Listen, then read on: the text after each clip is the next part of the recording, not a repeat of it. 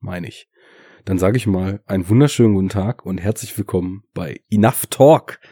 Ich bin Arne und ich habe einen Gast bei mir, mit dem man mich als aufmerksamer Hörer diverser Podcast-Formate schon mal hat reden hören können, aber noch nicht bei Enough Talk. Und zwar ist David da. Hallo David. Hallöchen. Hast dich selbst eingeladen quasi. Nö, du meintest nach dem Phantom-Ding, dass wir mal zusammen was machen sollten. Und dann durfte ich mir aber den Film aussuchen. Okay, das meinte ich damit. Ähm, ja. Ich habe eben im Vorgespräch schon gesagt, mit mir ist heute nicht bis ins Letzte zu rechnen. Also so gewiss, gewisse Gripperestviren können bei mir die Artikulation heute etwas erschweren. Macht aber nichts. Kennt man ja sowieso. Wortfindungsstörungen gehören bei uns ja quasi so fest zum Konzept wie Transformers-Bashing oder laut sein während der Sendung. Kommt alles vor, gar kein Problem. Ja, du warst beim in der Superhero Unit mit mir und Christian da, hast über deinen, ja, kann man sagen, Lieblings, Lieblings Superheldenfilm schon irgendwie, ne? Das war ja der hm. Grund, warum du uns Na, den gepitcht hattest. Na, einer der, also ich finde ihn halt grandios und in den 90ern unerreicht, aber Christian hatte ihn nicht mal in seinen Kanon aufgenommen, weil er ihn wahrscheinlich auch gar nicht kannte und äh, ja, der irgendwie, zu, also er ist einfach zu obskur. Also ich glaube, kaum ein Schwein kennt diesen Film, der schon über 20 Jahre alt jetzt ist. Mhm. Aber ich fand den einfach nur super.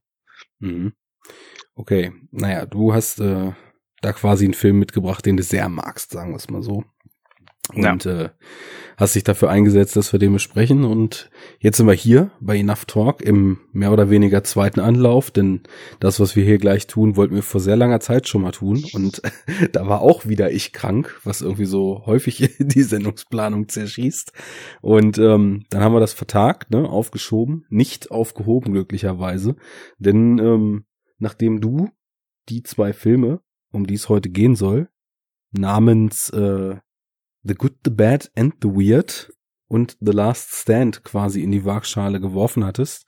Ich zu dem Zeitpunkt nur einen davon konnte, kannte, äh, den anderen dann nachgeholt habe, den ich sowieso schon länger auf der Watchlist hatte. Da war mir dann klar, das sind Filme, über die muss auch gesprochen werden. Und Welchen kanntest du denn schon? Ich kannte The Last Stand. Ach so, okay. Ja. Und ähm, ist natürlich auch jetzt schön, äh, dadurch, dass es sich verschoben hat, sind wir in unserer offiziell, inoffiziell mal aufgemachten Enough Talk Terminologie, nämlich in jeder einten Folge einen Arnold Schwarzenegger Film zu besprechen jetzt endlich, endlich wieder auf Linie.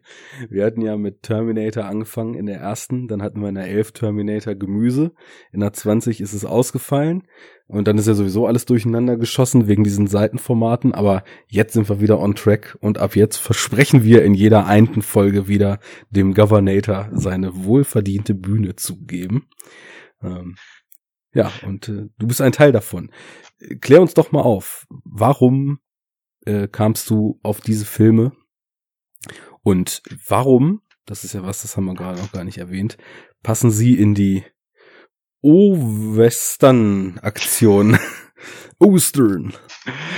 Ähm, ja, also Arnie kenne ich schon seit meiner Kindheit. Ich glaube, der erste Arnie-Kinofilm, den ich gesehen habe, war Versprochen ist versprochen ähm, also gleich mit den ganz harten Kavenz-Männern angefangen. Na, zu Hause hatte ich auch Terminator 1 und 2 und Kindergartenkorb und sonst was gesehen, so, aber Arnie war einfach ja so eine Größe und bin dann auch für Arnie ins Kino gegangen, aber der erste war halt äh, versprochen ist äh, versprochen.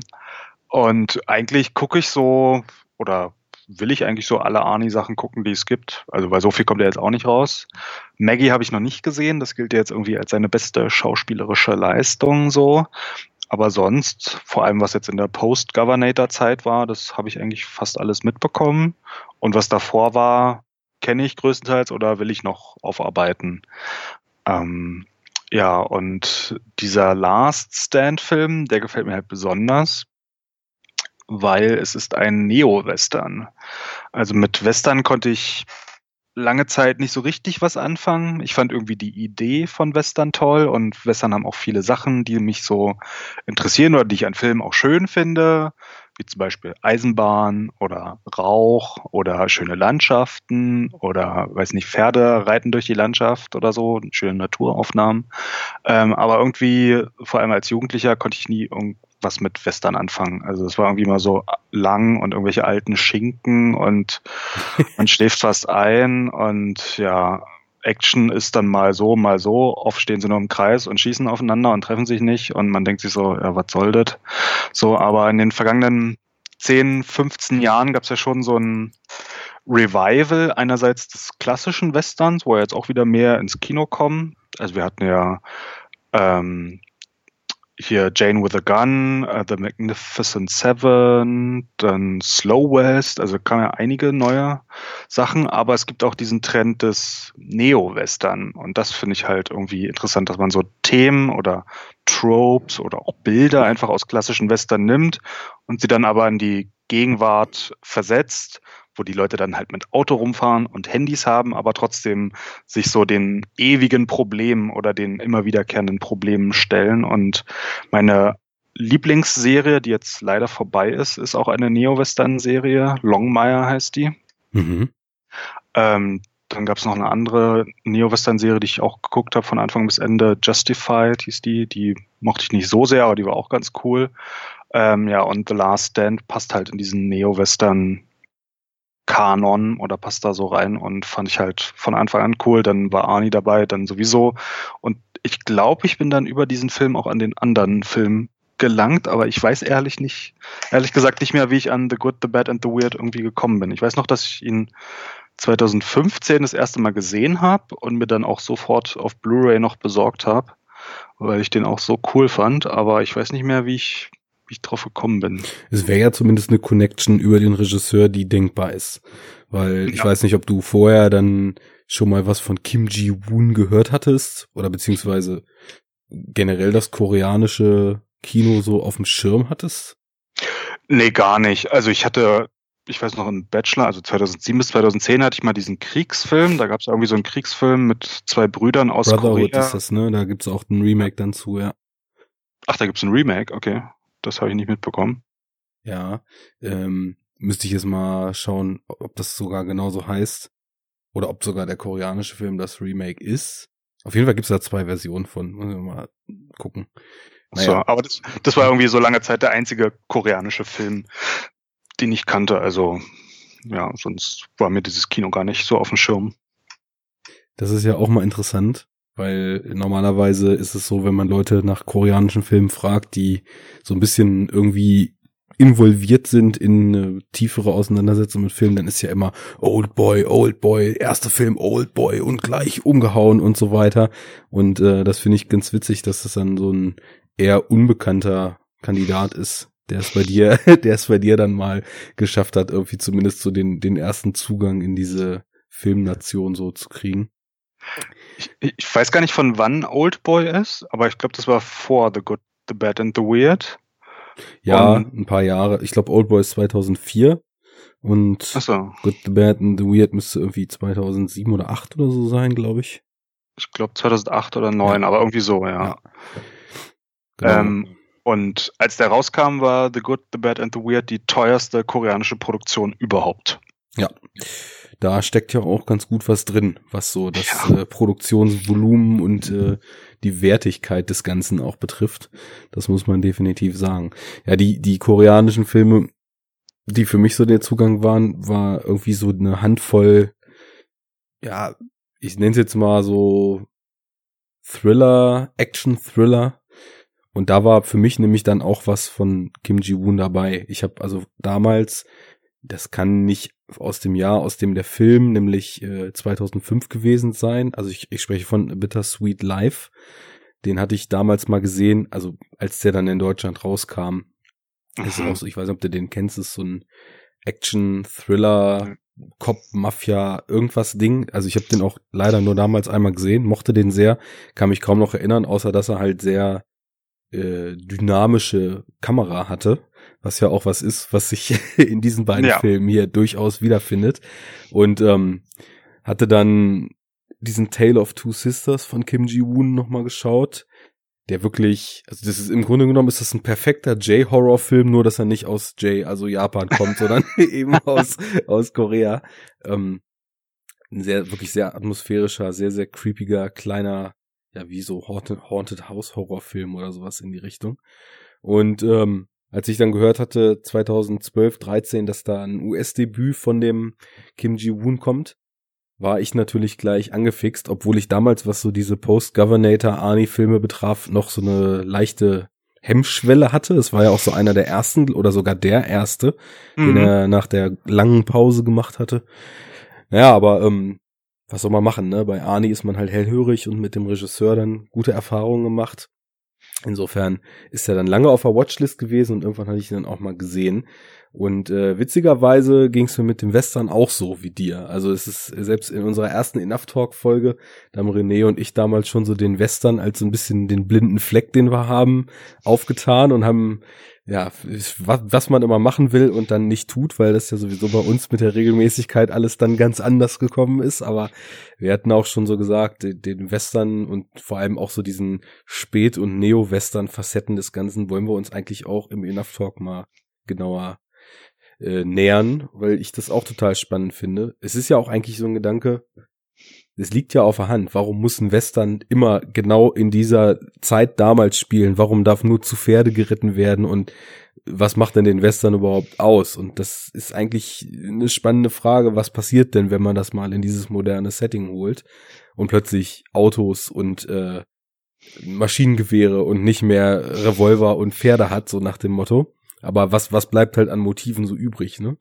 Fand ich dann auch spannend. Und jetzt muss ich auch sagen, also so verschiedene die ich als Neo-Western bezeichnen würde, jetzt auch zuletzt diesen Hell or High Water, der mir auch ziemlich gut ja. gefallen hat. Mir ähm, auch, ja.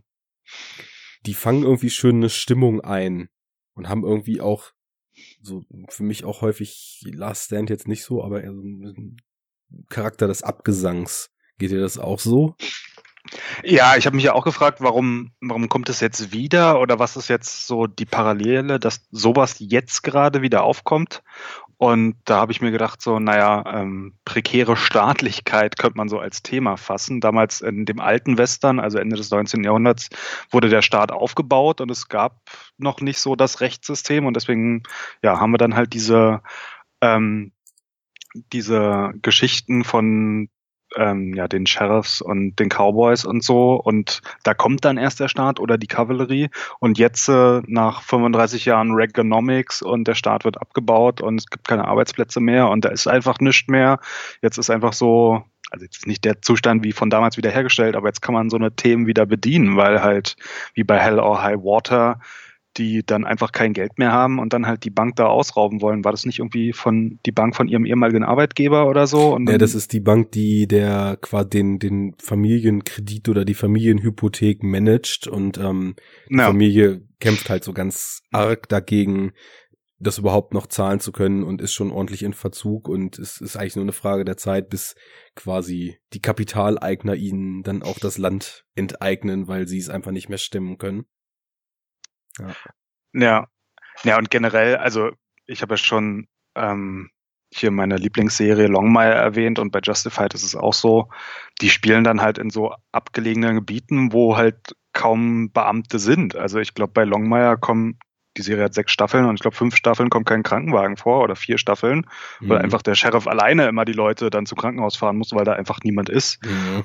Und der stellt auch Scheidungspapiere zu, weil es keine anderen Beamten gibt und Achso, und bei Justified, da geht es um einen Marshall, der, äh, der ist auch nebenbei so Kopfgeldjäger, ähm, also so Privataufträge, weil er einfach zu wenig Geld verdient, wo man sich denkt, so, okay, da ist einfach nichts und die Leute verdienen nichts und da, ja, da bilden sich dann wieder so archaische Strukturen wieder zurück und ähm, ja, ich finde das, also einerseits ist es natürlich traurig für den Zustand der US-Gesellschaft, aber andererseits finde ich das so, ist so der ideologische, sozioökonomische Background, den man da vielleicht vermuten könnte. Und ich finde es auch irgendwie spannend so. Es ist ja guter Nährboden für solche Stoffe, eben solche prekären sozialen oder von mir aus auch kulturellen Situationen da zu haben, in denen so ein, so ein Land sich immer weiter ausdünnt und immer mehr in Richtung des absoluten Stillstands entwickelt. Ähm, wer hält denn dann die Stellung? Und dann das in diese Western Symbolik reinzuhieven und dann den Marshall, den Sheriff, was auch immer, der seit jeher so im Zuge dieser Mythen, die man mit dem Western ja verbindet, der Bewahrer der Ordnung ist, so als letzte Instanz da reinzuholen, finde ich auch sehr spannend. Also ist auch was, wo ich wirklich aktiv jetzt mittlerweile Interesse dran habe, wo ich noch vor fünf Jahren gesagt hätte, naja, Western, äh, so die ganz großen die kenne ich dann ja vielleicht äh, sogar, aber ein Rieseninteresse habe ich da nicht. Und dann kam das so langsam über den dreckigen Italo-Western, der erstmal, dann gibt's ja auch die Folge mit Tamino zu The Good, The Bad and The Ugly. namens, ja. namens Vetter und äh, große Vorlage dessen, was wir ja heute dann besprechen. Äh, auch im O-Western, O-Ostern, ich, ich sage jetzt Ostern einfach. Haben wir okay, ich habe immer O-Western ausgesprochen. Oster, Ostern ja. besprochen, boy. Und ähm, ja, äh, das, da habe ich dann irgendwie, weil ich im Western häufig so dieses, dieses heroische, strahlende, der große Held, er schießt die ganzen Banditen und dann ist wieder alles in Ordnung. Das war eigentlich so das, was mir zu schwarz-weiß und zu glatt war daran, so an den klassischen Western. Wobei die auch nicht alle so sind, das weiß ich heute, aber es war so ein Bild, was ich im Kopf hatte. Und dann bin ich über den dreckigen Italo so ein bisschen da reingekommen und habe dann gemerkt, okay, man, es wird auch richtig mit dem Genre gespielt und richtig spannende Sachen gemacht. Und deswegen ist das so über so ein mildes Interesse und zumindest so eine Grundoffenheit, auch einfach mal dran zu bleiben, wenn zum Beispiel ich sehe, da läuft ein Western und schalte da rein oder mir auch aktiv was zu besorgen, bis zu wie ich jetzt schon meinte, einem, einem wirklichen Interesse, aktiv mich damit auseinanderzusetzen und zu gucken, inwiefern so ein Western auch irgendwie soziale Realitäten oder gesellschaftliche Zustände abbilden kann. Hat was. Ja. durchaus, durchaus. Ja, ähm, würdest du denn sagen, dass äh, Last Stand, von, können wir mit dem ja mal anfangen, dass das quasi lupenrein und durch und durch auch so Neo-Western ist oder vielleicht Motive des Ganzen ja eher, eher spärlich gesät sind oder vielleicht im Zuge des Filmes erst noch zunehmen und dieser Stil sich, sich im Laufe des Films erst noch finden muss? Nee, also ich würde es schon als, als No, äh, No-Western, sag ich schon, Neo-Western ähm, Neo-Western bezeichnen, weil eigentlich ist es ja eine klassische Western-Geschichte. Man hat irgendwie so ein einsames kleines Städtchen, kaum ein Schwein da. Das wird ja am Anfang auch noch etabliert, dass sie da zum Footballspiel fahren. Und da will einfach der Schurke durch. Und der kriegt dann halt von der Kavallerie schon per Funk mitgeteilt, so, ja, halt den Schurken auf. Und dann geht's halt darum, wie sie den aufhalten. Und ja, die Kavallerie kommt dann am Ende viel zu spät. Mit wehenden Fahnen marschieren sie dann ein und dann können sie nur noch ihre eigenen Verräter festnehmen und das war's aber. Aber sonst also ich würde schon sagen, dass es ein Neo-Western ist. Vor allem der Charakter ähm, Sheriff Owen von Schwarzenegger, der aus der großen Stadt, also aus dem Moloch, aus dem Verbrechenssumpf kam, um dann in, in seine idyllische alte Heimat, in das ländliche Gebiet sich zurückzuziehen. Am Anfang hat er auch Urlaub und dann sitzt er da auf der Veranda und sieht einfach alles friedlich und toll aus, aber dann kommt halt ja der Schurke, der eine Mexikaner, der die in die andere Richtung über die Grenze rüber will, wie er es selber formuliert. Ja, genau. Äh, ähm, ja, aber ich finde, das ist eigentlich ein ist ja. eigentlich ein klassisches Beispiel. Ich frage auch nur, weil äh, ich das interessant finde, wie andere da so den Blick drauf haben. Mir ist das nämlich jetzt beim, naja, mittlerweile dritten Mal schauen des Films völlig klar gewesen. Aber als ich das, erste Mal gesehen habe, sehen wann das war, 2015 oder was, ähm, war mir das noch nicht so klar, weil ich einfach auch diesen Stoff für mich noch nicht so identifiziert hatte und diesen Blick für Western-Tropes, für Western-Motive und so weiter auch definitiv noch nicht hatte. Und äh, da fiel es mir dann jetzt, also spätestens beim aktuellsten Mal, als ich ihn jetzt gesehen habe, so wie Schuppen vor den Augen. Das also mir war es auch im Vorfeld schon klar, aber ich hatte wirklich das Gefühl, Mensch, wie wie kannst du denn beim letzten Mal gucken, erst beim Standoff im High Noon äh, quasi dann gemerkt haben, ja, okay, hier sind wirklich krass viele Western-Elemente drin. Ähm, das war mir dann so deutlich, deutlich klarer noch. Und ich finde, es ist dem Kim Ji-woon da eben auch ein schöner Transfer von diesen klassischen Bildern, die man auch so aus den, aus den Western kennt, in diese Neuzeit gelungen. Du hast das gerade zum Beispiel schön angesprochen mit der Veranda ähm, wie Arnie dann eben auf der Veranda chillt und quasi nur so in die Gegend guckt. Und äh, vorher gibt's ja auch schon das Pendant. Man hat ja häufig dann in den, in den alten Western so leere Städte, in, dem, in denen gar nichts passiert. Alles ist staubig, die Sonne steht senkrecht am Himmel und keiner weiß, was mit seiner Zeit anzufangen, bis das dann irgendwann dadurch aufgewühlt wird, dass halt irgendwelche Banditen quasi in die Stadt kommen. Und äh, das habe ich so ein bisschen darin gesehen, wie relativ am Anfang des Filmes seine Deputies dabei Johnny Knoxville, diesen, diesen Waffenfanatiker so sind. Und dann sagt ja auch der eine, hm, ich habe jetzt gerade den Namen vergessen, ähm, der, der dann stirbt. Luis Guzman, genau. Ach nee, der andere, ja. Genau, der, der eine Deputy sagt ja auch, not much to do in town, Ray. We just have a little fun. Und wo ich dann auch so dachte, ja, klar, es ist halt auch nichts los, kein Mensch ist da. Es, die, die, es fehlt wirklich nur so der Shot von der flirrenden Sonne noch. Und sie suchen sich halt ihre eigene Veranda und die besteht dann darum, dass sie halt mit irgendeiner riesen 44er Magnum oder was auch immer das ist, auf Rinderhälften ballern. Also Das ist äh, schon ganz schön. Da gibt es viele Beispiele, wie so die klassischen Motive in so neues Gewand quasi transferiert wurden. In dem Film. Ja, doch, durchaus. Und vor allem auf der Metaebene finde ich es ja auch lustig, dass es eigentlich eine Verfolgungsjagd ist. Nur die Kavallerie ist halt viel zu weit weg oder kommt viel zu spät. Mhm. Und die Hälfte des Films spielt halt in diesem Dörfchen, wo ja dann nur noch sozusagen das Endstück der Verfolgungsjagd überhaupt passiert. Ja. Ähm, aber da ist ja dann der Standoff dann auf der Brücke mit dem nicht so tollen ähm, Bluescreen im Hintergrund so. Ja. Aber ja, also das ist halt vorher muss er noch durch das Dorf durch. Das ist ja dann ja, das ist klassischer Western, würde ich einfach sagen, nur jetzt mit Autos. Ja, was ich auch schön fand, ähm, wo du gerade sagst, die, die Kavallerie ist halt einfach zu weit weg und äh, das, wir, wir befinden uns eigentlich so mit dem, mit einem der zwei Hauptfokusse äh, der, der Handlung die ganze Zeit schon am Endpunkt dieser Verfolgungsjagd. Wie schön das auch visuell voneinander getrennt ist. Also ich habe sowieso jetzt nach den vier, fünf, nee, mittlerweile sechs Filmen, die ich von ihm kenne, äh, Kim Ji-woon über den ich mal irgendwen hab sagen hören, das sei ja nur ein Park Chan-wook für Arme, wo ich also mal so ganz laut rebellieren muss, weil äh, ist meiner Meinung nach wirklich, also gerade auch auf, im Bereich Action ein Regisseur ist, der extrem weiß, was er da tut und ähm, auch mit wirklich guten Leuten zusammenarbeitet, vor allem guten Kameraleuten zusammenarbeitet. Ähm, aber wie schön er eben quasi auch visuell voneinander trennt. Also du hast diese warme, Wüstenästhetik, immer wenn du in dem Ort bist. Und äh, auf der anderen Seite dann natürlich der, der ganze Setup der Handlung äh, da in diesem gescheiterten äh, Gefangenentransfer. Ich weiß nicht, ob das noch in Vegas ist am Anfang.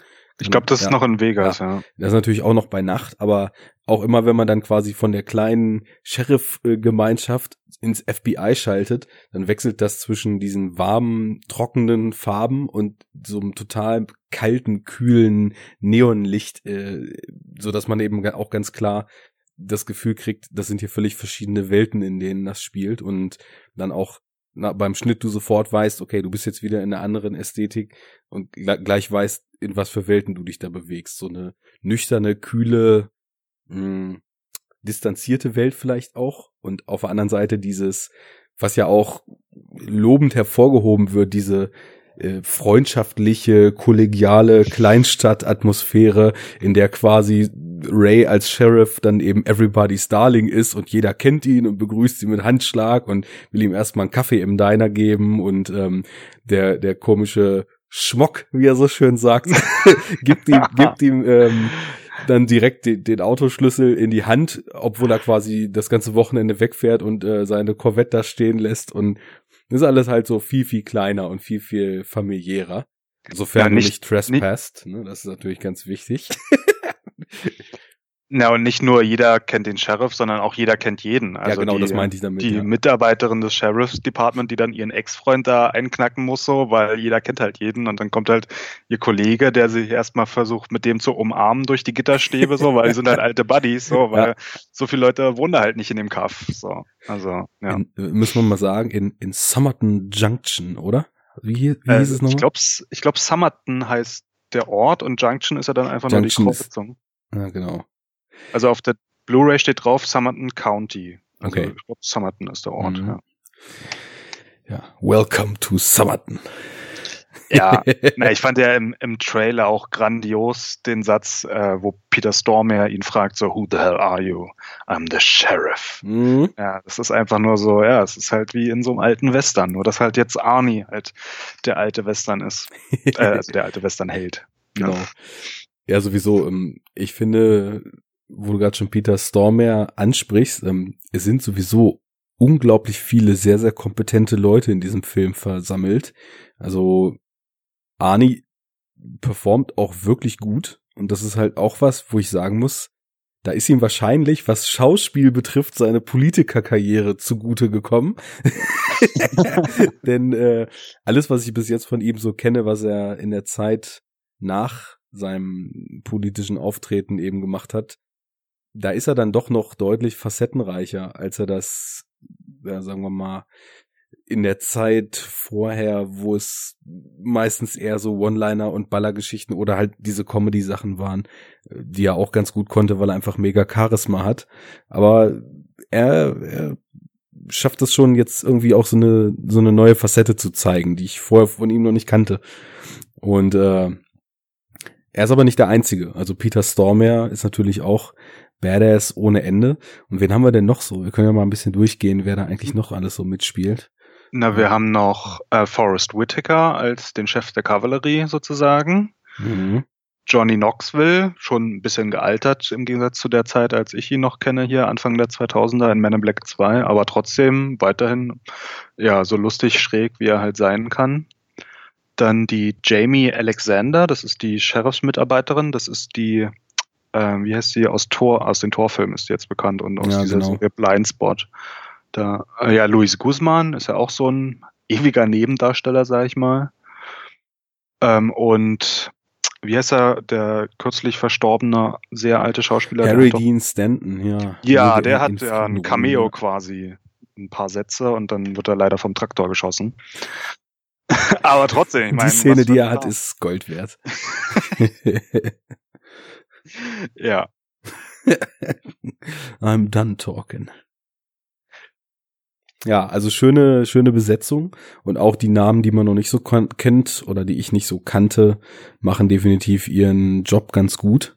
Also wir haben ja dann auch noch den, ähm, wenn ich jetzt wüsste, wie er, wie er hieß, ähm, der Bad Boy.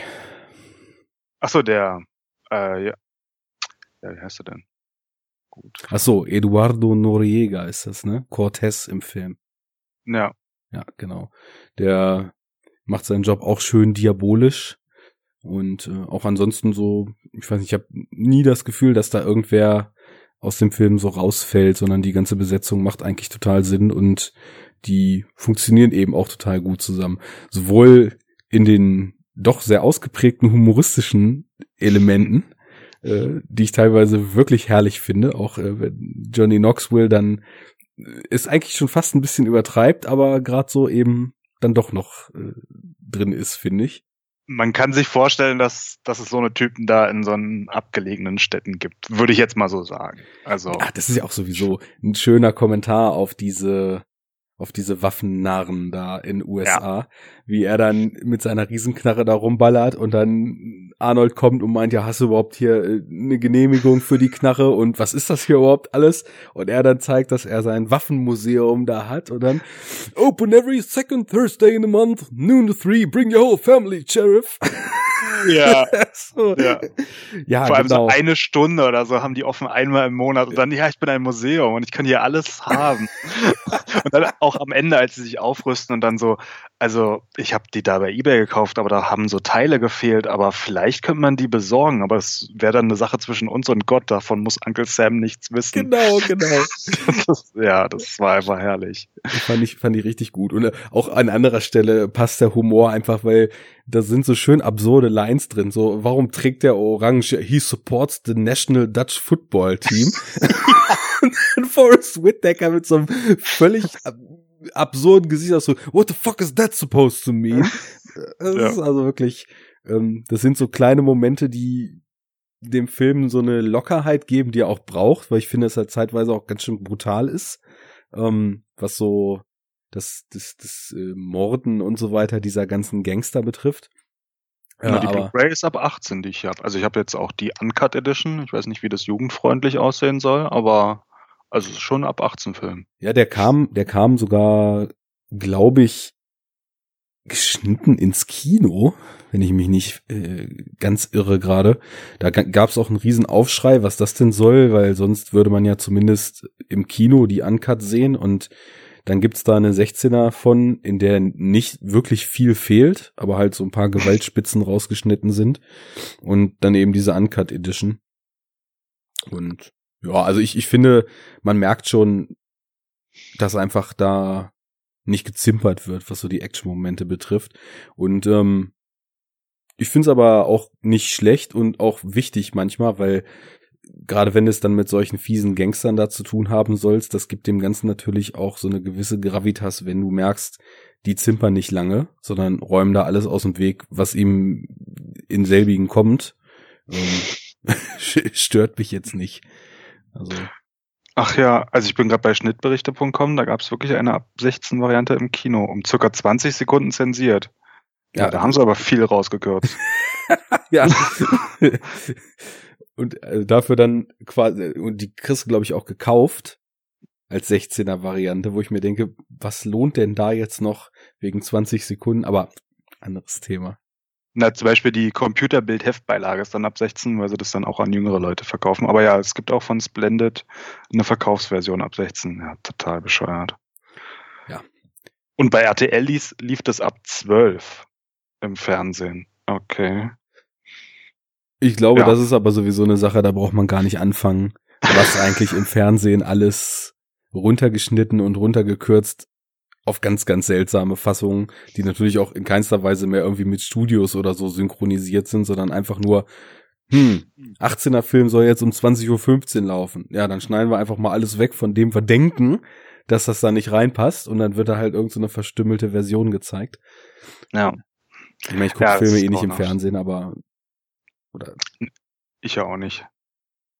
Aber, Aber ich, ich habe den damals im Kino nicht gesehen, muss ich sagen. Also irgendwie 2013, eigentlich hätte ich den auf dem Schirm haben müssen, aber irgendwie ist er an mir vorbeigezogen. Schade eigentlich. Mhm.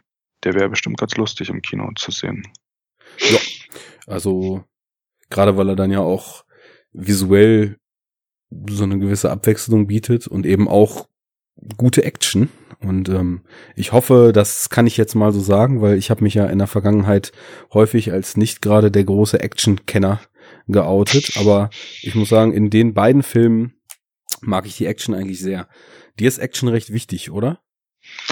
Äh, es kommt darauf an, was ich gucke. Also ich mag durchaus Actionfilme, wie gesagt, die Arnie-Sachen und so.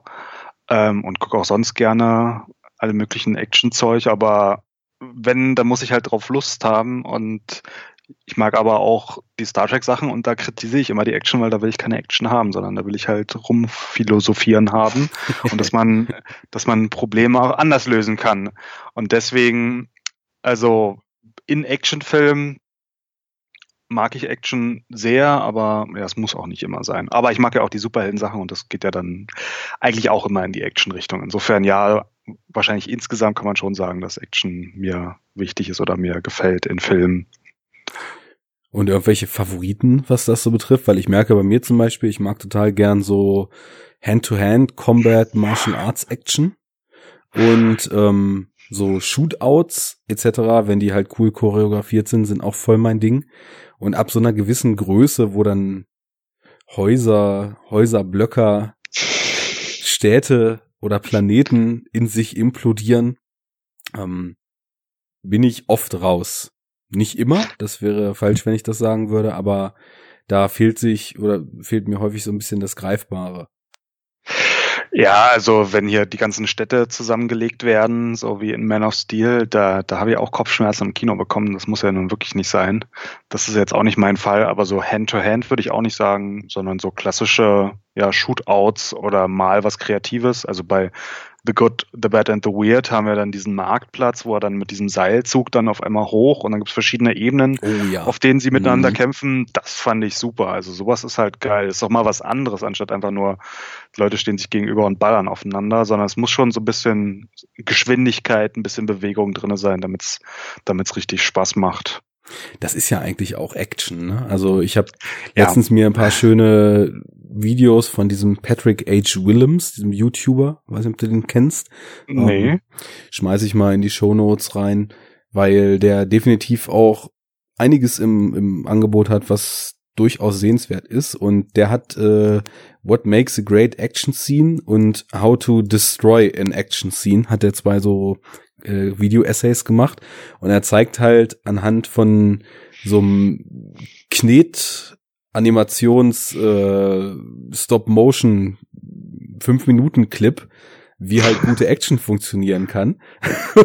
okay. Klingt jetzt total absurd, aber ist halt trifft total auf den Punkt. Also wie halt einfach wie wie Action eigentlich im klassischen Sinne visuelles Storytelling über Ereignisse ist und wir heutzutage erstmal so dem Trugschluss erlegen sind, dass Action immer mit Schießen, Rasen, äh, Explosionen und so weiter zu tun haben muss, weil Action eigentlich erstmal Erzählung über Bewegung ist, ne? Und ja. das fand ich eigentlich sehr, sehr interessant, weil genau da musste ich dran denken, als ich diese Marktplatzszene in The Good, The Bad and The Weird gesehen habe, weil da einfach was so die räumliche Geometrie dieses ganzen kleinen Marktes äh, mit vielen verschiedenen Ebenen sowohl nach vorn und hinten als auch nach oben und unten betrifft und ähm, wie diese Ebenen genutzt werden, wie die Geometrie genutzt wird, wie zwischen verschiedenen äh, Leveln sich hin und her bewegt wird, wie die Kamera das auch alles einfängt, mitmacht, ähm, teilweise auch kontrastiert, teilweise mitgeht, so dass eben so schöne Spannungen draus entstehen. Das hat total was und ähm, ganz so gut finde ich es in Last Stand nicht, aber also so verschiedene von den Highway-Szenen sind halt echt gut gemacht. So, also er weiß schon wirklich, wie man schnelle Autos dann einfängt oder so, so bei dem bei dem sehr sehr schön symbolischen ähm, Wettreiten im Kornfeld am Ende, sag ich mal, als der Mustang gegen den gegen die Corvette reitet. Ähm, da war das auch immer wieder wirklich schön und ähm, auf so eine kinetische Art und Weise eben eingefangen. Kleiner Exkurs, weißt du, warum es gerade diese Automarken waren? Also beim Mustang konnte ich mir das jetzt denken, aber bei der Corvette nicht. Ähm, wegen Transformers. okay. äh, Produzent war nämlich hier Lorenzo di Bonaventura, der irgendwann mal bei Warner ausgestiegen ist und dann als unabhängige Firma bei Paramount mit Transformers angefangen hat und da diesen GM-Deal gemacht hat, weswegen da General Motors immer ex, ja, exponiert in den Transformers-Filmen vorkommt. Mhm. Und eigentlich war das Skript mit einem Lamborghini gedacht, äh, weil es auf so einer urbanen Legende basierte. Aber weil dann Bonaventura reingeholt wurde, ähm, wurde es dann alles in Hausmarken von General Motors umgewandelt und dann fahren dann nur General Motors Autos rum. Ähm, da hat er dann einfach die besten Connections für sowas. so, jetzt haben wir ein Problem. Jetzt haben wir Transformers wertfrei genannt. Ja. Da müssen wir noch dran arbeiten. Und die urbane Legende war halt so, also Andrew Knauer hat das Drehbuch geschrieben, das war auch sein erstes und bis heute auch irgendwie eins von dreien oder vieren, die er überhaupt geschrieben hat. Und die urbane Legende war, dass es so einen Drogendealer in seiner Stadt gibt, der mit einem Auto ohne Licht, also einem Lamborghini ohne Licht durch die Stadt fährt und mit einem Nachtsichtgerät halt irgendwie Sachen spottet oder seine Kunden oder sonst wie. Und dann hat ihn halt ein Kumpel angehauen, macht doch mal ein Drehbuch daraus und dann hat er das geschrieben, das kam auf die Blacklist und dann hat, hat halt ähm, Bonaventura das aufgenommen ähm, und dann haben sie irgendwie Kim Ji-woon darauf ansetzen können. Ich weiß nicht, wie sie dann gerade auf ihn gekommen sind. Das wäre natürlich interessant. Und ursprünglich sollte die Hauptrolle Liam Neeson spielen. Er hat aber abgelehnt. Mhm. Ich glaube, dann wäre der Film auch ein bisschen ein anderer gewesen. Ja. Ähm, und dann haben sie halt ja Knoxville und Schwarzenegger ihre Rollen angeboten und die haben dann The Good, The Bad, The Bad and The Weird gesehen und dann basierend auf diesem anderen Film halt gesagt, okay, wir wollen bei The Last Stand mitmachen. Und ja, ich finde, die Rollen passen zu denen. Also ist ja ist ja super ausgewählt eigentlich. Das auf jeden Fall. Und ähm, wie sie da auf Kim Ji-woon gekommen sind, gute Frage. Es war irgendwie gerade so eine Zeit, wo na, die bekanntesten südkoreanischen Regisseure jetzt unter anderem zum Beispiel auch Park Chan-wook auch sein US-Hollywood-Debüt gerade gedreht haben. Also die kam, der kam auch 2013 raus, Stoker. Und ähm, ah, okay. War auch auf einem Skript basiert, ähm, wenn ich das jetzt richtig erinnere, was von jemandem geschrieben wurde, der auch noch keine Drehbucherfahrung soweit hatte und auch jetzt das Skript irgendwie seit Jahren schon gepitcht hatte und es galt jetzt nicht unbedingt als das bestverfilmbarste.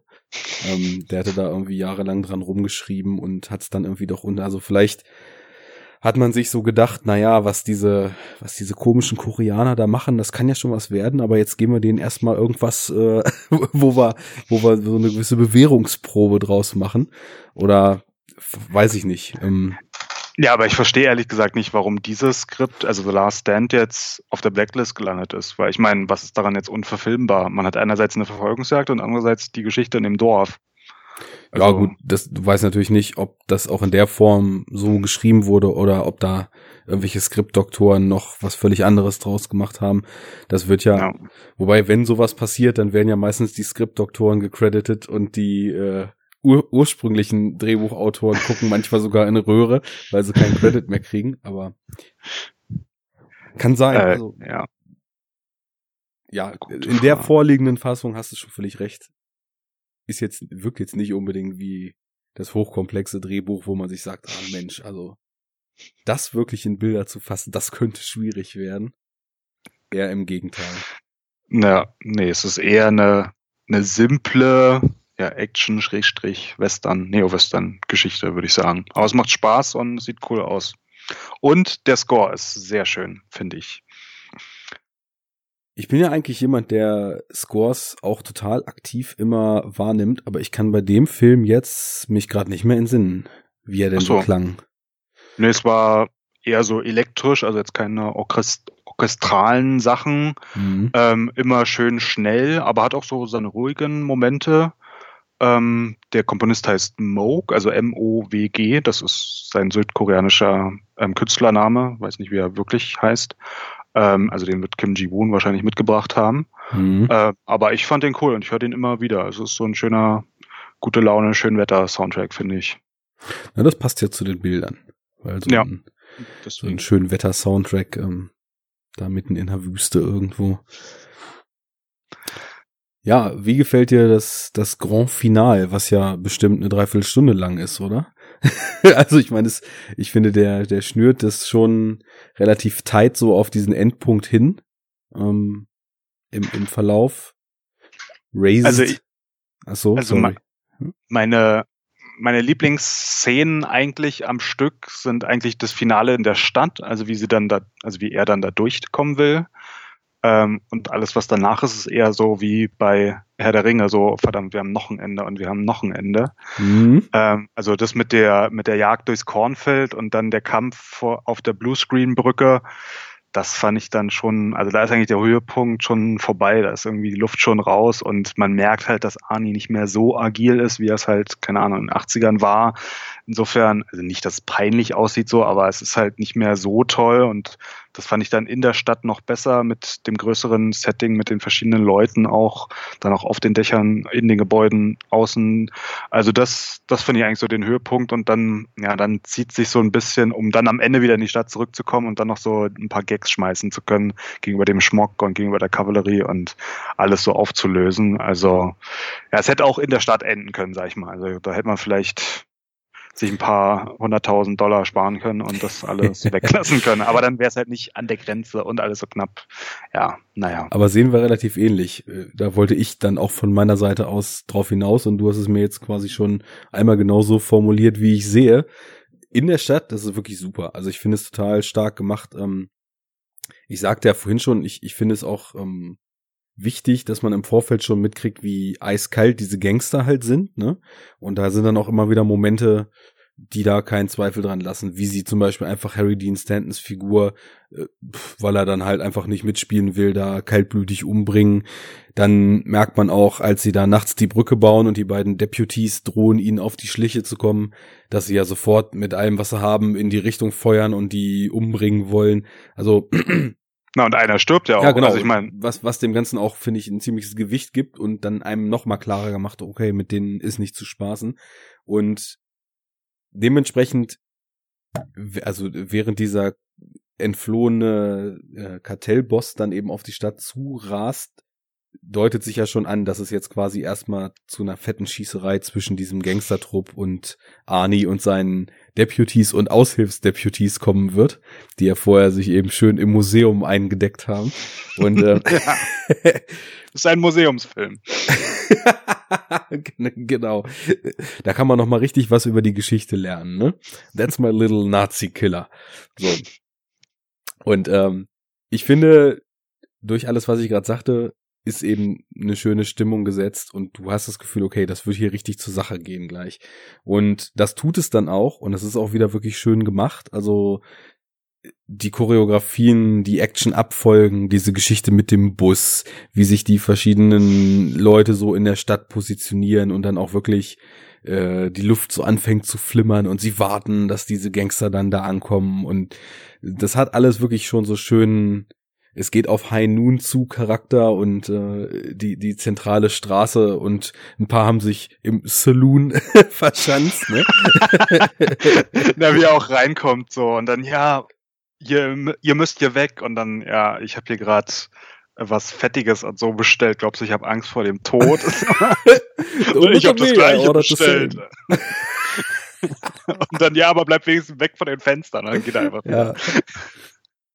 Ja, das ist schon, das ist schon super. Ähm, also auf jeden Fall sind die allesamt richtig beeindruckt von dem, was da passiert, ne? Ähnlich wie die alte Dame, die ja dann also sagt, no trespassing und äh, dann einfach mal die Justiz selbst in die Hand nimmt, wie sich das in Texas gehört.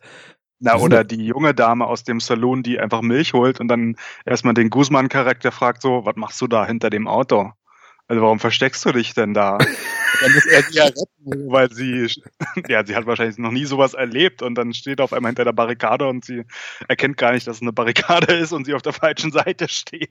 ist aber auch ein schönes Motiv, dieses sowas noch nie erlebt haben wollen. Ähm, der arme Deputy, den es dann das Leben kostet, kommt ja vorher noch zu Arnie und sagt, er wird hier verrückt, er will dahin, wo die Action ist und so weiter und erzählt Arnie ja noch von seiner Narc-Zeit in LA und äh, dass er ja nicht glaubt, dass er dahin möchte, sondern dass er nur denkt, dass er dahin möchte. Ähm, ja, diese ja, diese diese Diskrepanz zwischen man denkt, man müsse dieses oder jenes als junger Mensch tun. Ich weiß nicht, ob ich da so weit gehen würde, da vielleicht irgendwelche Allegorien reinzulesen in diese kleinen Momente, aber ist ja nun auch ein gängiges Phänomen, dass junge Leute meinen, sie müssten da, wo die Action vielleicht auch im kämpferischen Sinne abgeht, äh, hin, hin wollen. Und äh, die Quittung kriegt er dann ja recht schnell. Und das macht ja allen anderen auch nochmal deutlich, dass das nichts ist, was man gern in seiner Stadt haben möchte, was da passiert. Ja, ich habe das eher in dem Kontext gesehen, dass so ein bisschen mehr Hintergrundgeschichte für Arnie aufgemacht wird, weil er ähm, einmal einmal auch gegenüber der jungen Sheriffskollegin hier, also dem Jamie Alexander ähm, Charakter dann auch erzählt, so, ja, ich weiß, wie die Action ist und ich weiß, was da kommt und ich habe noch viel mehr Angst als du, weil ich habe halt den, den Moloch erlebt. So, und das ist, es wird halt nie gezeigt, so, aber ich fand das so eine interessante Hintergrundebene, die noch dem Sheriff-Charakter hinzugefügt wird. Und in dem Kontext hatte ich auch dann die Geschichte von diesem jungschen Typen, der halt auch mal die Action sehen will, ähm, so verstanden. Macht auch definitiv absolut Sinn, ja. Das sind so kleine Momente, die ihm noch so ein schönes Profil geben und auch so eine schöne Metaebene, finde ich. Also gerade, wo du jetzt sagtest, Liam Neeson war auch mal angedacht für die Rolle. Ich finde es total gut, dass es Arnie ist, weil ich habe da so ein nettes Augenzwinkern gesehen. Er ist jetzt so der der Typ, der sein ganzes Leben lang die Action hatte so wie Arnie als Schauspieler ja auch vor seiner Polit Politikkarriere und der sich dann einfach nur gemütlich zur Ruhe setzen will, aber die Action holt ihn halt wieder ein, genauso wie es halt hier in Last Stand ist, ne? Und es war irgendwie ja. so ein schönes Meta-Experiment, was ich also rein durch die Besetzung und dadurch, wie er eben auch diesen alten Mann, der eigentlich seine Ruhe haben wollte nur noch, aber wenn es hart auf hart kommt, dann eben doch weiß, wie der Hase läuft, wie er den verkörpert. So, das hat mir echt gut gefallen und in die Richtung Sinn gemacht, definitiv. Ja, nee, also die Rolle passt perfekt auf Arnie und auch auf den Punkt an seiner Karriere, an dem er gerade war und dass er dann halt wieder damit zurückgekehrt ist, also mit der Action. Und sie müssen ja auch irgendwie noch das Skript ein bisschen angepasst haben, nachdem er dann dabei war. Oder er hat es halt spontan erzählt. Ich fand halt nur so lustig, dass er dann gegenüber dem Kartellboss so meint, so du gibst Immigranten ein schlechtes Bild in diesem Land, so weil Arnie kommt halt auch aus Österreich und mhm. ist halt auch ein Immigrant und am Ende kämpfen zwei Immigranten an der Grenze zu Mexiko gegeneinander, so, aber ja. Recht und Gesetz, also der Österreicher kann sich ja durchsetzen. Stimmt, da ist, da ist auch was dran. Ja, ähm, Last Stand. Ähm, spaßiger Film. Hätte ich auch jetzt nach dem ersten Schauen nicht gedacht, dass ich den in wenigen Jahren irgendwie gleich dreimal gucken werde und beim letzten Mal auch immer noch Spaß daran haben werde, aber kann was. Ähm, Finde ich gut. Hast du irgendwelche Sachen noch zu dem Film auf dem Herzen oder sollen wir zum nächsten wandern? Ich guck noch mal an meinen Notizen, aber nee, eigentlich habe ich alles gesagt. Also der Film ist gefloppt an den Kinokassen und ist erst durch DVDs und Blu-rays profitabel geworden. Mhm. Das ist natürlich sehr schade. Ja. Achso, und zu Longmire, meiner Lieblingsserie, die ich am Anfang noch erwähnt habe, der Peter Stormare, der spielt dort auch einen Erzfeind des Sheriffs dort.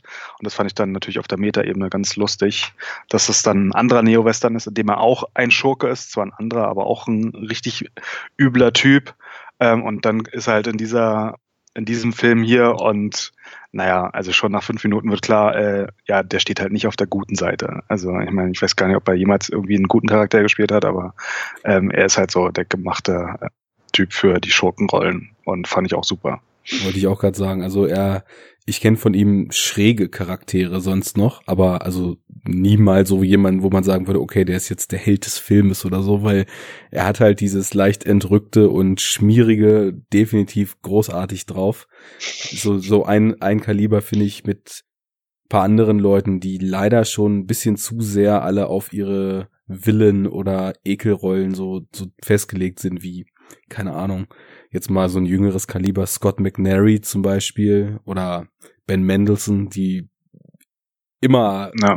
so diese, diese schmierige, eklige Art haben und deswegen leider so ein bisschen typecast sind, obwohl ich glaube, dass sie deutlich mehr können noch als das. Und Na, Peter Stormare spielt lustigerweise gerade in einer Comedy-Serie mit äh, LA to Vegas und da spielt er einen, einen Zahnarzt, der leicht verrückt ist. Also ja, auch wieder verrückt, aber mhm. eher lustig und nicht der Schurke. Ja, so, so weird hat man ihn ja zum Beispiel auch in diversen Terry Gilliam-Filmen mal erleben dürfen. Oder in Constantine als Teufel war da, glaube ich, ne? Also die Serie oder der? Nee, nee, in dem Film mit Keanu Reeves. Ach echt, da kann ich mich gar nicht mehr dran erinnern. Okay, ist schon zu lange her. Muss ich nochmal reinschauen. Das, äh, da, nee, das habe ich schon vollkommen vergessen. Achso, ja, in John Wick 2 hat er mitgespielt. Ja, okay, ja, es ist halt immer, ja, der Schurke so. Mhm. Ja, aber ich mag Storm, ja, der ist lustig. Absolut. Ähm, deswegen hat mich dann auch damals, als ich den Film erstmalig sah, wirklich gefreut, weil ich hatte, ich wusste halt nur, dass Arnie mitspielt und dann war er so der erste von diesen ganzen Leuten, die dann noch auftauchen, wo ich dachte, cool, der ist auch dabei, sehe ich immer wieder gerne. Und hier ist die Rolle ja auch gar nicht so klein. Also er taucht ab und zu ja immer mal auf. Es gibt ja leider viele Filme, wo man dann seinen Namen liest und dann hat er einmal so eine Zwei-Minuten-Szene und das war's dann auch wieder. Insofern werde ich jetzt auch hellhörig über auf die Serien, von denen du sprichst. Na, ich habe neulich äh, Mercury Puzzle mit Bruce Willis aus den 90ern gesehen und da hatte ich halt auch gelesen, oh, Peter Storm, er kommt vor und ich glaube, er hat irgendwie 30 Sekunden oder so. Er ist einfach an einem Punkt in dem Skript, wo es überhaupt keinen Sinn ergibt, äh, an, auf einem Zug und prügelt sich dann kurz mit Bruce Willis und Bruce Willis schmeißt ihn vom Zug und dann ist er wieder weg. Und ich dachte so, na geil, das war jetzt seine Rolle, so, voll toll. Das war dieser Autistenfilm, oder? Ja, dieser Autist, der dieses Rätsel löst von der NSA oder von irgendeiner Geheimdienstbehörde. Okay. Und ja, ich habe halt eigentlich einen coolen Actionfilm erwartet. Das war eher so meh. Ja. Und dann auch noch wenig Peter Stormare drin. Verdammt. Ja, das auch noch, ja. Nun gut, äh, Last Sand, falls ihr, liebe Hörer, Zweifel habt bezüglich ähm, Arnold in seiner Post-Governator-Zeit, werft sie über Bord und guckt vielleicht zum Einstieg mal diesen Film. Denn, wie wir jetzt gerade lang und breit ausgelotet haben, er macht Spaß, er sieht gut aus, er hat dynamische Action, er ist gut besetzt, er hat einen tollen Score. Ja. Und wenn ihr schöne, schnelle Autos mögt, die auch noch gut gefilmt sind, dann könnt ihr hier auch auf eure Kosten kommen. Petrolheads Unite, wie René sagen würde. Petrolheads. Ja, so nennt ja. man doch die Motorfanatiker, oder? Habe ich mir sagen lassen. Petrolheads. Ja, kann sein. Ich, also ich finde halt nur schade, dass die meisten Autoszenen halt nachts sind. Also auf dem Weg von Las Vegas dann weg. So. Also ich glaube, wenn man das irgendwie bei schönem Wetter vor tollen Landschaften noch hinbekommen hätte, wäre es vielleicht noch cooler gewesen. Aber ja, es ist ja ein begrenztes Zeitding, in dem das spielt. Insofern, ja, ist dann halt so.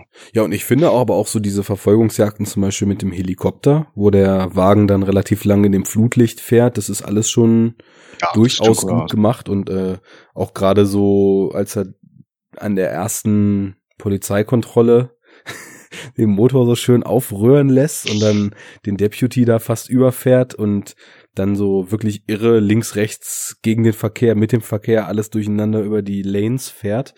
Das ist schon auch, also trotz Dunkelheit ähm, schön gemacht. Da habe ich schon wirklich viele Action-Szenen erlebt, wo Dunkelheit dann eher so zum Kaschieren genutzt wurde. Und hier war es halt einfach so das Setting, weil es halt einfach auch Sinn machte, dass so ein Gefangener dann eben nachts transportiert wird, ne? Ja, nee, das war schon cool, ja. Gut, dann gehen wir über zu dem sechs oder fünf Jahre früher entstandenen, ähm, ja, kann man hier sagen, reineren Western, wenn man jetzt den Neo-Western als Spielart bezeichnet, oder? Also ich finde, also ich sag immer, das ist mein Lieblingswestern. Mhm. So, weil es ist einfach ein Western. Es spielt halt ziemlich spät in den 30er Jahren. Also da würde man dann bei klassischen Western-Filmen äh, eher sagen, es ist ein Spätwestern oder so. Aber trotzdem, ich finde, es ist einfach ein Western und ähm, ja, wie Kim Ji-woon sagt, es ist ein Kimchi-Western. Mhm. Also ein, ein koreanischer Western, aber ja, warum müssen denn Western immer im mittleren Westen der USA spielen? Die können ja auch mal woanders spielen. Ähm, und also er hat gesagt, das ist ein Kimchi-Western, weil der Film hätte Würze und sei beschwingt, genauso wie die koreanische Kultur und das koreanische Volk. Mhm. Das ist seine Äußerung dazu. ja. Und es gab ja in den vergangenen 15, 20 Jahren so einige ostasiatische, südostasiatische Western. Da gab's ähm, Tears of the Black Tiger aus dem Jahr 2000 aus Thailand, dann Sukiyaki Western Django aus dem Jahr 2007 mit Quentin Tarantino in einer Nebenrolle und Postcards from the Zoo aus dem Jahr 2012 aus Indonesien. Also so einige nicht westliche Kulturen, die dann mal diesen Trope des Westerns aufgenommen haben und dann ihre eigenen Filme da gemacht haben. Die sind mir allesamt überhaupt nicht geläufig, die Filme. Na, von diesem ähm, Django Western hatte ich schon mal gehört, eben weil halt Quentin Tarantino da irgendwie mal durchs Bild läuft, so als Hommage auch an seinen, äh, an seine Vorlieben. Mhm. Aber die anderen habe ich auch noch nie vorher gehört, also bevor ich zu dem Film jetzt recherchiert habe. Aber würde ich schon gerne mal reinschauen. Also ich meine, keine Ahnung, wo die dann geografisch spielen, aber das könnte interessant sein. Und was ich auch interessant fand, in, den, in Südkorea gab es in den 1970er Jahren schon mal Mandschurei-Western. Also dieser Film jetzt spielt ja auch in der Mandschurei, nicht in Korea selbst. Ähm, mhm. Und diesen Trend gab es schon mal ja, vor fast 50 Jahren, kann man jetzt sagen. Okay, nicht schlecht. Ähm, lass uns da vielleicht äh, auf den Ort des Geschehens sowieso noch mal ein bisschen eingehen, weil ich vermute, dass du auch so aufgrund äh, deiner Ausbildung und deiner, sagen wir mal, deiner Schwerpunkte in deiner Arbeit da vielleicht auch noch ein bisschen mehr zu weißt. Oder? ja, ja, also ich schreibe meine Doktorarbeit zu einem anderen Gebiet, welches auch in China liegt, am anderen Ende Chinas, aber trotzdem weiß ich grob, wie es da in der Mandschurei damals aussah und generell in, in Ostasien oder Nord, Nordostasien. Ja. Ähm, das Ding war also Japan war ja so ein verschlossenes Königreich, bis dann Tom Cruise kam in den 1860er, 1870er Jahren und das Land geöffnet hat. Sehr gut. Und dann ist es eine große Industriemacht geworden und neben Japan lag aber Südkorea, äh, Korea, nicht Südkorea, sondern Korea, also damals noch vereinigt, Norden und Süden zusammen. Und die waren aber weiterhin noch über 50 Jahre lang auch so ein isoliertes Königreich, weil Tom Cruise ist halt nie vorbeigekommen. Und ähm, dann 1910 hat halt Japan dieses Korea annektiert und ja, Korea musste halt alle Verbindungen zur Außenwelt, abgesehen von Japan, abbrechen. Und viele ähm, Koreaner oder koreanische Unabhängigkeitskämpfer sind dann halt in die beiden Nachbarländer geflohen, was dann halt China oder Russland waren.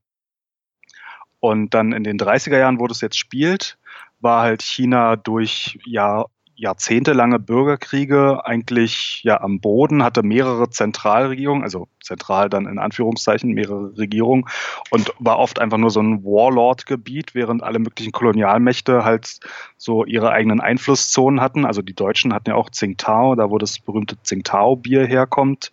Die Briten halt Hongkong, das hatten sie ja bis 97 mhm. dann sogar, ja, ja. während die Japaner da halt im Norden festsaßen in der Mandschurei erst mit den, so äh, mit den Russen konkurriert, später dann mit den Sowjets. Ähm, aber da gab es auch ja einen so einen großen Warlord ähm, und dann halt die verschiedenen äußeren Mächte, die da um Einfluss rangen und zwischendurch dann halt immer diese koreanischen ähm, ja, Unabhängigkeitskämpfer. Mm, und hier Kim Il-sung, also der erste Kim, der ist ja wahrscheinlich sogar in der Sowjetunion geboren, weil der halt einer von diesen, also aus diesen Familien kam, die halt ins Exil gegangen sind. Okay. In der offiziellen nordkoreanischen Geschichtsschreibung heißt es, nee, nee, der ist auf irgendeinem so Berg da im Norden geboren, das ist noch in Nordkorea, aber ähm, naja, ich glaube, die, äh, die Historiker gehen eher davon aus, dass es eher in der Sowjetunion war. Okay. Ähm, mhm. Aber ja, das ist so das, das Setting so grob und ja, das merkt man ja auch mit den Chinesen. Dann wird ja mal angesprochen, sprichst du überhaupt meine Sprache und dann mhm. äh, die Japaner, verstehen die mich jetzt und das spielt ja da immer so ein bisschen rein. Ja, ich muss dazu sagen, ähm, dass ich jetzt über diese politischen Geschichten damals, also ich weiß halt nur über die Historie, die Japan und Korea eben haben, dass da eben auch, wenn ich, kannst du mich natürlich korrigieren, wenn ich da doch falsch informiert bin, aber dass Japan eben auch Besetzungsmacht damals war in Korea oder? Na, die haben das annektiert, ja. ja also genau. Die haben das wirklich in sich, also ist ja nicht nur besetzt, sondern ist ja dann ja, okay, Teil also zum, zum eigenen Land quasi äh, ja. gemacht, ne? Und dass dementsprechend man auch heute in koreanischen Filmen auch immer wieder noch diese Spannung merkt zwischen Japanern und auch dann eben natürlich logischerweise Südkorea heute, weil aus dem Norden kriegen wir ja nicht viel mit. Erst recht keine Kinofilme. Ähm, naja, und äh, ähm, kleiner Einwand bei dem Podcast Männer, die auf Videos starren, gab es neulich eine Ausgabe zum nordkoreanischen Film. Okay. Und auch wenn ich normalerweise keine Filmpodcasts höre, wenn ich die Filme nicht kenne, aber da habe ich dann mal eine Ausnahme gemacht. Das fand ich dann doch interessant und kann ich nur empfehlen. Also wie man an die Filme kommt, keine Ahnung, aber da einfach mal reinhören, das, das war echt interessant, was die so für Filmtropes und auch für eigene alte Geschichten haben und auch für Sachen, die dann teilweise auch in Südkorea mal gemacht wurden und dann in Nordkorea nachgemacht wurden. Und mhm. da gab es sogar halt Regisseure, in, die in den 80 oder ein Regisseur, der in den 80ern von Südkorea nach Nordkorea geflohen ist, dort eine Karriere gemacht hat, dann aus Nordkorea in die USA geflohen ist, dann hier für hier Golem, für die Golem-Brüder, glaube ich, irgendwie Filme gemacht hat oder irgendwelche B-Action-Movies und dann irgendwann wieder zurückgegangen ist. Also äh, diese Podcast-Folge kann ich nur empfehlen. Kann okay. ich ja dann Danke für den Plug. Ähm, das klingt super interessant und zeigt natürlich auch mal wieder, dass man pauschal logischerweise nichts ausschließen sollte. Ähm, mit Sicherheit werden auch heute in Nordkorea irgendwelche Filme noch gemacht, die wahrscheinlich ähm, nicht unbedingt jetzt den Rest der Welt erreichen, aber äh, gerade solche Regime verfolgen ja auch gewisse Ziele mit dem, was dem Volk da so vorgesetzt wird. Und in der Vergangenheit war da bestimmt noch deutlich mehr los. Das werde ich mir auch mal anhören. Das klingt nämlich echt, äh, als ob man da eine schöne Bildung mit rausnehmen kann. Worauf ich aber eigentlich hinaus wollte. ja. ich hatte, ich hatte nicht wirklich Ahnung von der politischen Situation und ich musste sogar, wo die Mandschurei liegt, überhaupt erstmal nachgucken. Also, wo jetzt Süd- und Nordkorea liegen, wie das an China grenzt und dass da auch äh, die letzten öst östlichsten Ausläufer von, von Russland sich da oben irgendwie noch mit reinziehen. Das wusste ich, aber wo da jetzt genau die Mandschurei ist nicht und äh, das habe ich dann mal nachgeschaut, weil ich nämlich das Gefühl hatte, ich habe den Film jetzt dann eben zweimal gesehen. Einmal für unseren nicht zustande gekommenen Podcast und jetzt für den zustande gekommenen Podcast. Und äh, ist aber kein Film, den ich nur für einen Podcast gucken würde, sondern ich fand ihn auch sehr gut und werde ihn sicherlich auch das eine oder andere nochmal gucken, weil er einfach verdammt viel Spaß macht zwischendurch. Ich glaube aber bei beiden Malen ähm, so eine Ahnung gehabt zu haben, dass in diesem Konflikt, den du vielleicht ja gleich einmal kurz erklären kannst, worum es im Film eigentlich geht, weil ich glaube, den haben leider nicht allzu viele äh, Leute gesehen, den Film, obwohl er äh, doch einen ganz guten Ruf eigentlich äh, genießt, dass da irgendwie diese Konfliktsituation um den Schatz, um den es da geht, dass man da auch viel so über territoriale Konflikte und kulturelle Konflikte reinlesen kann, wenn man das möchte. Das war so mein Gedanke. Deswegen wollte ich da jetzt erstmal nachfragen, wie da die Situation überhaupt so war und ob das auch was ist, was dich, naja, in irgendeiner Form in dem Film, sagen wir mal, hat aufhorchen lassen. Ähm, also der Konflikt an sich ist ja ähm, sie suchen einen Schatz, den angeblich die Mandschu-Könige dort vergraben hatten. Also die Mandschu, das waren halt ein Volk aus der Mandschurei, die dann in China Könige geworden sind. Was schon mal komisch ist. Also es wäre ungefähr so wie, keine Ahnung, wenn Belgier dann in Deutschland Könige werden und dann aber über hunderte Jahre lang dann deutsche Könige bleiben. Mhm. Ähm, so und 1911 ist dann aber die Mandschu-Dynastie gestürzt worden und es gab dann erst die Republik, die dann halt zerfallen ist und dann gab es halt ganz viele Regierungen so.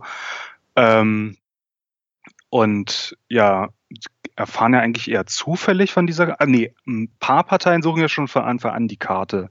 Und The Weird, der überfällt ja einfach nur so den Zug und kommt dann zufällig an die Karte. Und dann stellt sich halt dieses Setting heraus, dass wir halt The Good, The Bad and The Weird haben die dann halt entweder die Karte oder den Ort, der auf der Karte vermerkt ist, suchen. Und dann gibt's aber noch die japanischen Faschisten, die auch noch suchen und auch noch die ganze Zeit mitmachen. Und dann noch und dann auch noch diese Steppenreiter, nenne ich sie jetzt mal, ja. die, die The Weird auch noch kannten, die auch noch den Schatz und die Karte suchen. Ja, die alle aussahen wie irgendwelche Klischee-Abziehbilder von A, Mongolen oder B, Chinesen oder C, ja. sonst was. Also ja. das war vor allem der eine mit dem großen Hammer so, also das ist schon sehr abgedreht, abgespaced. Ähm, ja, aber eigentlich sind es halt, ja, also diese Gang, dann die drei Koreaner im Mittelpunkt und dann halt die Japaner noch im Hintergrund. Aber dann zwischendurch gibt's ja auch diesen Opiumhändler, der ihm auch die Karte wegnehmen will und so. Und eigentlich ist ja The Bad nur im Auftrag von einem anderen unterwegs, den er dann aber umbringt und dann einfach selber die Karte sucht. Also da gibt's so viele Parteien. Ähm, ich fand das Politische oder dieses Kulturelle im Hintergrund, also ich fand es ein interessantes Setting, weil ich das einfach so gar nicht auf dem Schirm hatte, aber ja. in Korea könnte man das wahrscheinlich nicht erzählen, weil es halt irgendwie eine Kolonie war und der die Japaner einfach an jeder Ecke standen. Das sieht man ja dann bei The Age of Shadows. Das war ja dann der, der Film danach oder der aktuelle Film von Kim Ji-won. Das ähm, wollte ich ähm, vorhin noch sagen. Äh, der hat eigentlich immer relativ viele Filme gedreht und nach Last Stand kam erstmal drei Jahre lang gar nichts. Also ich weiß nicht, ob er da schlechte Erfahrungen gemacht hat und jetzt ist er ja auch dann wieder nach Korea gegangen, um seinen nächsten Film Age of Shadows zu machen. Also ähm, ähm, zumindest na, ist mir das aufgefallen. Ja, das, das ist schon mal interessant und The Last Stand war auch gar nicht so einfach, weil er spricht ja gar kein Englisch. Also ja. jetzt noch als Nachtrag für The Last Stand. Er musste dann immer mit Übersetzern da arbeiten und ja, anscheinend, dann ist der Film noch gefloppt, dann ist er halt wieder nach Hause gegangen und dann kam jetzt The Last Stand und ich habe schon gesehen, es ist schon ein neuer Film von ihm angekündigt, ein Sci-Fi-Film. Ah, schön ein irgendwie dystopisches Szenario und dann, dann einem wiedervereinigten Korea. Also das, das wird äh, spannend, ja. Aber dieses Western-Setting, was wir da jetzt bei The Good, The Bad and The Weird haben, das ging halt wahrscheinlich in Korea nicht zu drehen. Oder also spielen zu lassen, weil es halt eine Kolonie war, die mhm. halt von den Japanern ausgebeutet wurde und dann halt dieses Mandschurei wieder prekäre Staatlichkeit. Es gibt irgendwie keine Zentralmacht oder zu viel Zentralmächte und dann auch die äußeren Mächte und jeder, die Abenteurer, die Flüchtlinge, die können da alle machen, was sie wollen, so ungefähr. Und dann, ja, die chinesische Armee leidet dann unter Opium, das spielt ja da auch noch mit rein. Die können da irgendwie nicht Ordnung aufrechterhalten. Ähm, aber ich fand dieses Setting einfach interessant und vor allem, dass die Japaner halt die Bösen sind. Und wenn es gegen die Japaner geht, dann stehen die Koreaner auch zusammen, auch wenn sie sonst untereinander eher Konkurrenz sind. Aber äh, ja, wenn dann die Japaner ankommen, dann, ja, dann schießen sie auch erstmal alle auf die Japaner, bevor sie dann wieder untereinander ausmachen, wer dann den Schatz bekommt oder an den Schatz äh, kommen kann. Nee, das, das fand ich einfach ein cooles Setting so, aber ja, ja. Okay, also ohne allzu tiefgehende politische Hintergedanken, einfach das Setting als äh, ansprechend wahrgenommen und dann äh, sich einen unterhaltsamen Film erstmal hingegeben, als du ihn das erste Mal sahst, ja. Ja, ja, durchaus. Und ja, wo es dann politisch ja, ich sag mal, also brisanter oder interessanter wird, das ist ja dann The Age of Shadows mit so einem Widerstandsfilm im annektierten Korea und noch in Japan und Wechselspiel und Überläufer und das ist ja dann fast so mehr Spionagefilm eigentlich. Also da, das ist ja dann da der Film, wo er sich eher politischer, ich sag mal, ausgetobt hat. So und das The Good, The Bad and The Weird habe ich eigentlich so als ja Westernfilm oder Korea-Western empfunden und als ich dann die Blu-ray mir geholt habe, habe ich dann hier ein ähm, ein Boxquote gelesen und da habe ich gedacht so, ah, ja, das stimmt. Und zwar ist ein Zitat von MTV und da steht drauf, all das, was der letzte Indiana Jones hätte sein sollen, Ausrufezeichen. und da dachte ich so, ja, es wird halt irgend so ein MacGuffin gesucht oder irgend so ein Ding. Mhm. Und dann haben wir halt die bösen Nazis, was halt im koreanischen Setting halt die japanischen Faschisten sind. Ähm, und dann halt, ja, so zwielichtige Charaktere und ja, geile Landschaften und temporeiche Verfolgungsjagden und es macht einfach Spaß und ist ein geiler Abenteuerfilm, auch wenn es auch ein Korea-Western oder ein Western-Film ist. Ja, so, hat schon eine schöne denn Abenteuerkomponente, da gebe ich dir durchaus recht. Und äh, auch mal eine, die für mich komplett aufging. Weil ich hatte damals ja schon erzählt, so Abenteuerfilme sind jetzt nicht zumindest das, wo ich so sagen würde, okay, da hängt mein Herz so riesig dran. Aber bei dem Film da ist man einfach voll dabei, weil man eben auch viele verschiedene Figuren hat, mit denen man irgendwie so bondet. Also speziell ist es ja auch im Fokus wirklich äh, der der Weird, der, der Weirde ja. von, von denen.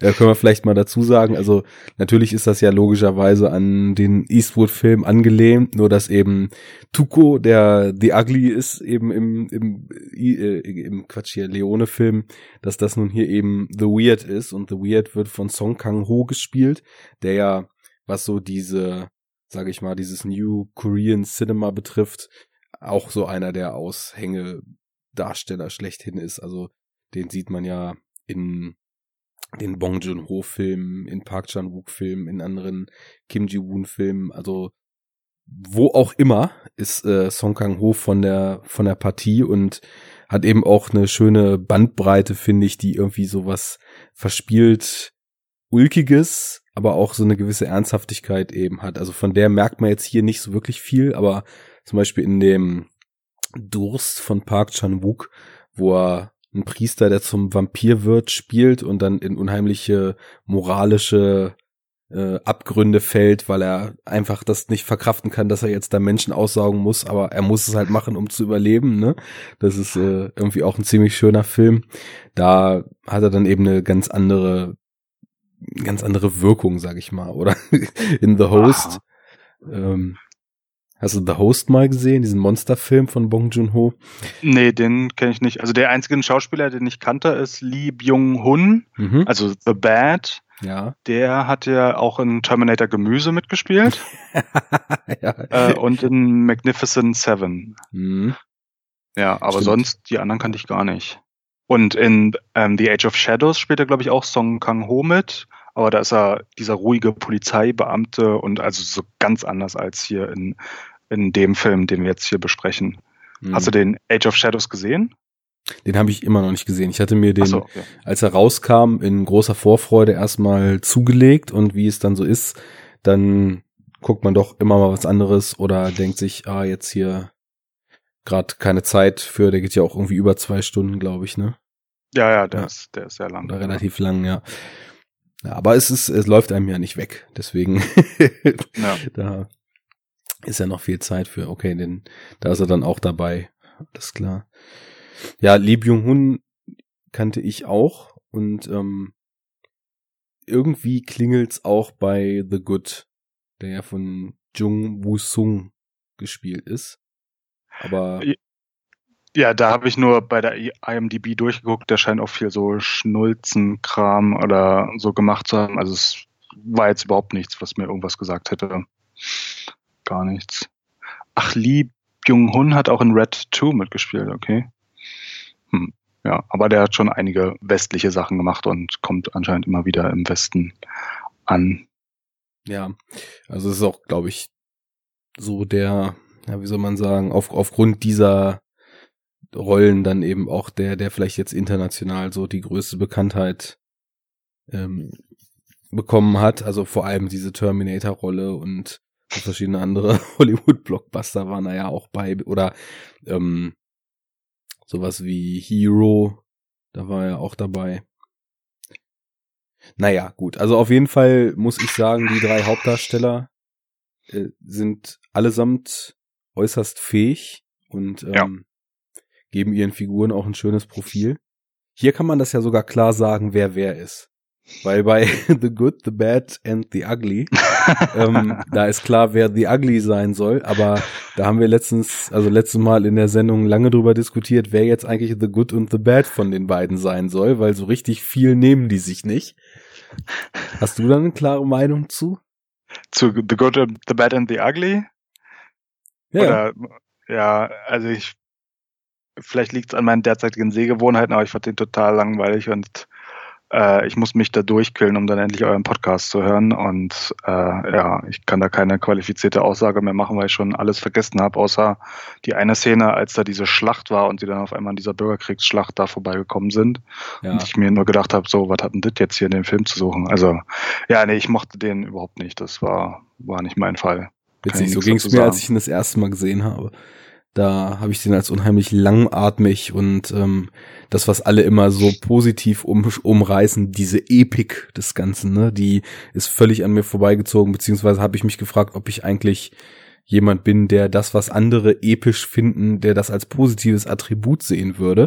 Oder ob episch einfach immer nur lang und äh, langsam bedeutet. Aber ähm, als ich ihn nochmal gesehen habe, konnte ich mich doch äh, wirklich gut mit dem Film arrangieren. Und vielleicht, weil ich jetzt noch nicht bis ins Letzte der unglaubliche Western-Fan geworden bin oder es wahrscheinlich auch nicht mehr bis ins Letzte werde, war es jetzt nicht so, dass es für mich jetzt das äh, Meisterwerk aller Meisterwerke war. Also ich habe zum Beispiel in Erinnerung äh, damals deutlich mehr aus Spiel mir das Lied vom Tod ziehen können. Ähm, ja, der ist mir auch noch gut in Erinnerung, ist aber auch schon bestimmt 15 Jahre her. Ja, bei, bei mir habe. auch. Und äh, deswegen muss ich das auch mal wieder auf Herz und Nieren prüfen. Aber naja, sei es drum. Ich, zumindest sind das alles Drecksschweine da in den Italo-Western. Und wer da nun The Good sein soll, da haben wir uns lange die Zähne dran ausgebissen. Hier ist das eigentlich relativ klar. Ich meine, alle erschießen zwar am laufenden Band irgendwelche anderen Menschen, aber das war halt damals so. Und ähm, ja. ähm, das ist meine so, Frage der Lebensrealität, ja. Genau. ne? Gefressen oder gefressen werden, musste man sich aussuchen. Nein, aber ähm, nichtsdestotrotz, sie spielen gut und äh, sie haben alle auch so schöne distinktive Eigenschaften, die sie ganz, ganz klar, also davon abgesehen, dass sie auch sehr gut gecastet sind, weil sie total verschieden aussehen und so schon, was die Körpersprache und so weiter betrifft, eine ganz, ganz eigene Darstellung irgendwie jeweils wählen. Ähm, da gibt's keine Verwechslungsgefahren zwischen den Figuren. Weder optisch noch in dem, wie sie angelegt sind. Nee, das fand ich auch super, ja.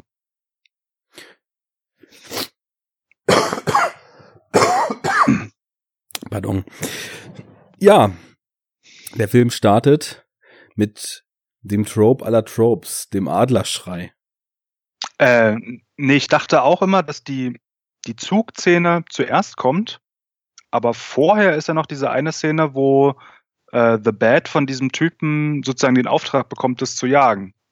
Ich hatte irgendwie in Erinnerung, dass es mit, der, mit dem Zug beginnt. Wie hat es denn bei dir begonnen? Vielleicht hat er jetzt irgendwie eine falsche Variante geguckt. Nee, äh, du hast völlig recht. Also, der Film beginnt nach einem kurzen Epilog mit dem Western Trope aller Western Tropes, dem Adlerschrei. Und ich würde sagen, der Adler ist doch eigentlich mit oder weniger, mehr oder weniger das einzige im Film, was jetzt visuell nicht so gelungen ist, oder? Ja, den, ja, das ist mir auch äh, negativ nochmal aufgefallen, dass der Spezialeffekt da nicht so toll wirkt. Ich finde den Spezialeffekt mit dem Finger am Ende bei The Bad, da habe ich dann ganz genau hingeguckt, aber da ist mir jetzt auch nichts irgendwie negativ aufgefallen. Insofern würde ich sagen, ja, der Adler ist halt ein schlechter Einstieg, so wie Henry Cavills Bart in Justice League, so, aber später wird's besser. da kann ich nicht mitreden, da bin ich äh, überfragt. Soweit bist du noch nicht in der Superhero Unit, ja. Ja, das ist, das ist noch eine ganze Weile, bis ich soweit äh, in der Superhero Unit bin. naja, aber ähm, vom Adler mal abgesehen, der ja irgendwie zwar schön in asiatischer Filmtradition steht, äh, denn selbst Filme wie Running Out of Time 2 des großen Johnny Toe sind ja mit schlechten CGI-Adlern quasi überfrachtet, die auch äh, durch Hongkong fliegen und den Adlerschrei von sich geben. Okay, krass.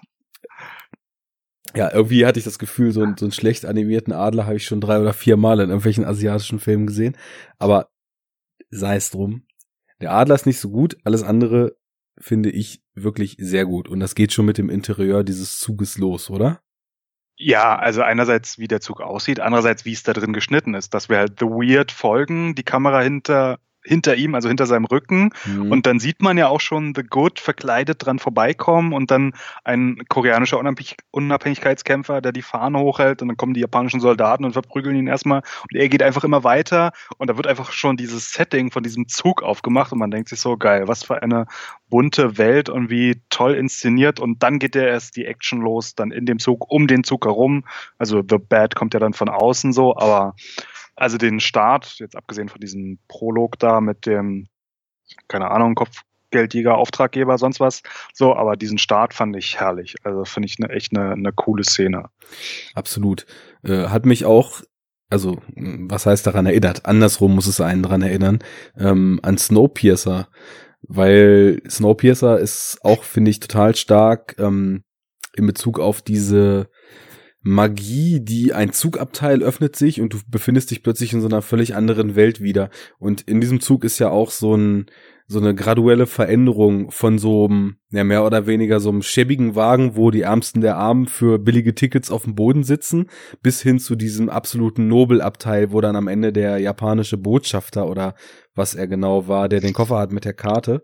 Ich glaube Zentralbankchef oder Ach, genau sowas, Zentralbankchef, genau stimmt. Ähm, ja. Aber zumindest ein sehr wohlhabender und hoch angesehener Mann, der dann eben diese Karte mit sich führt.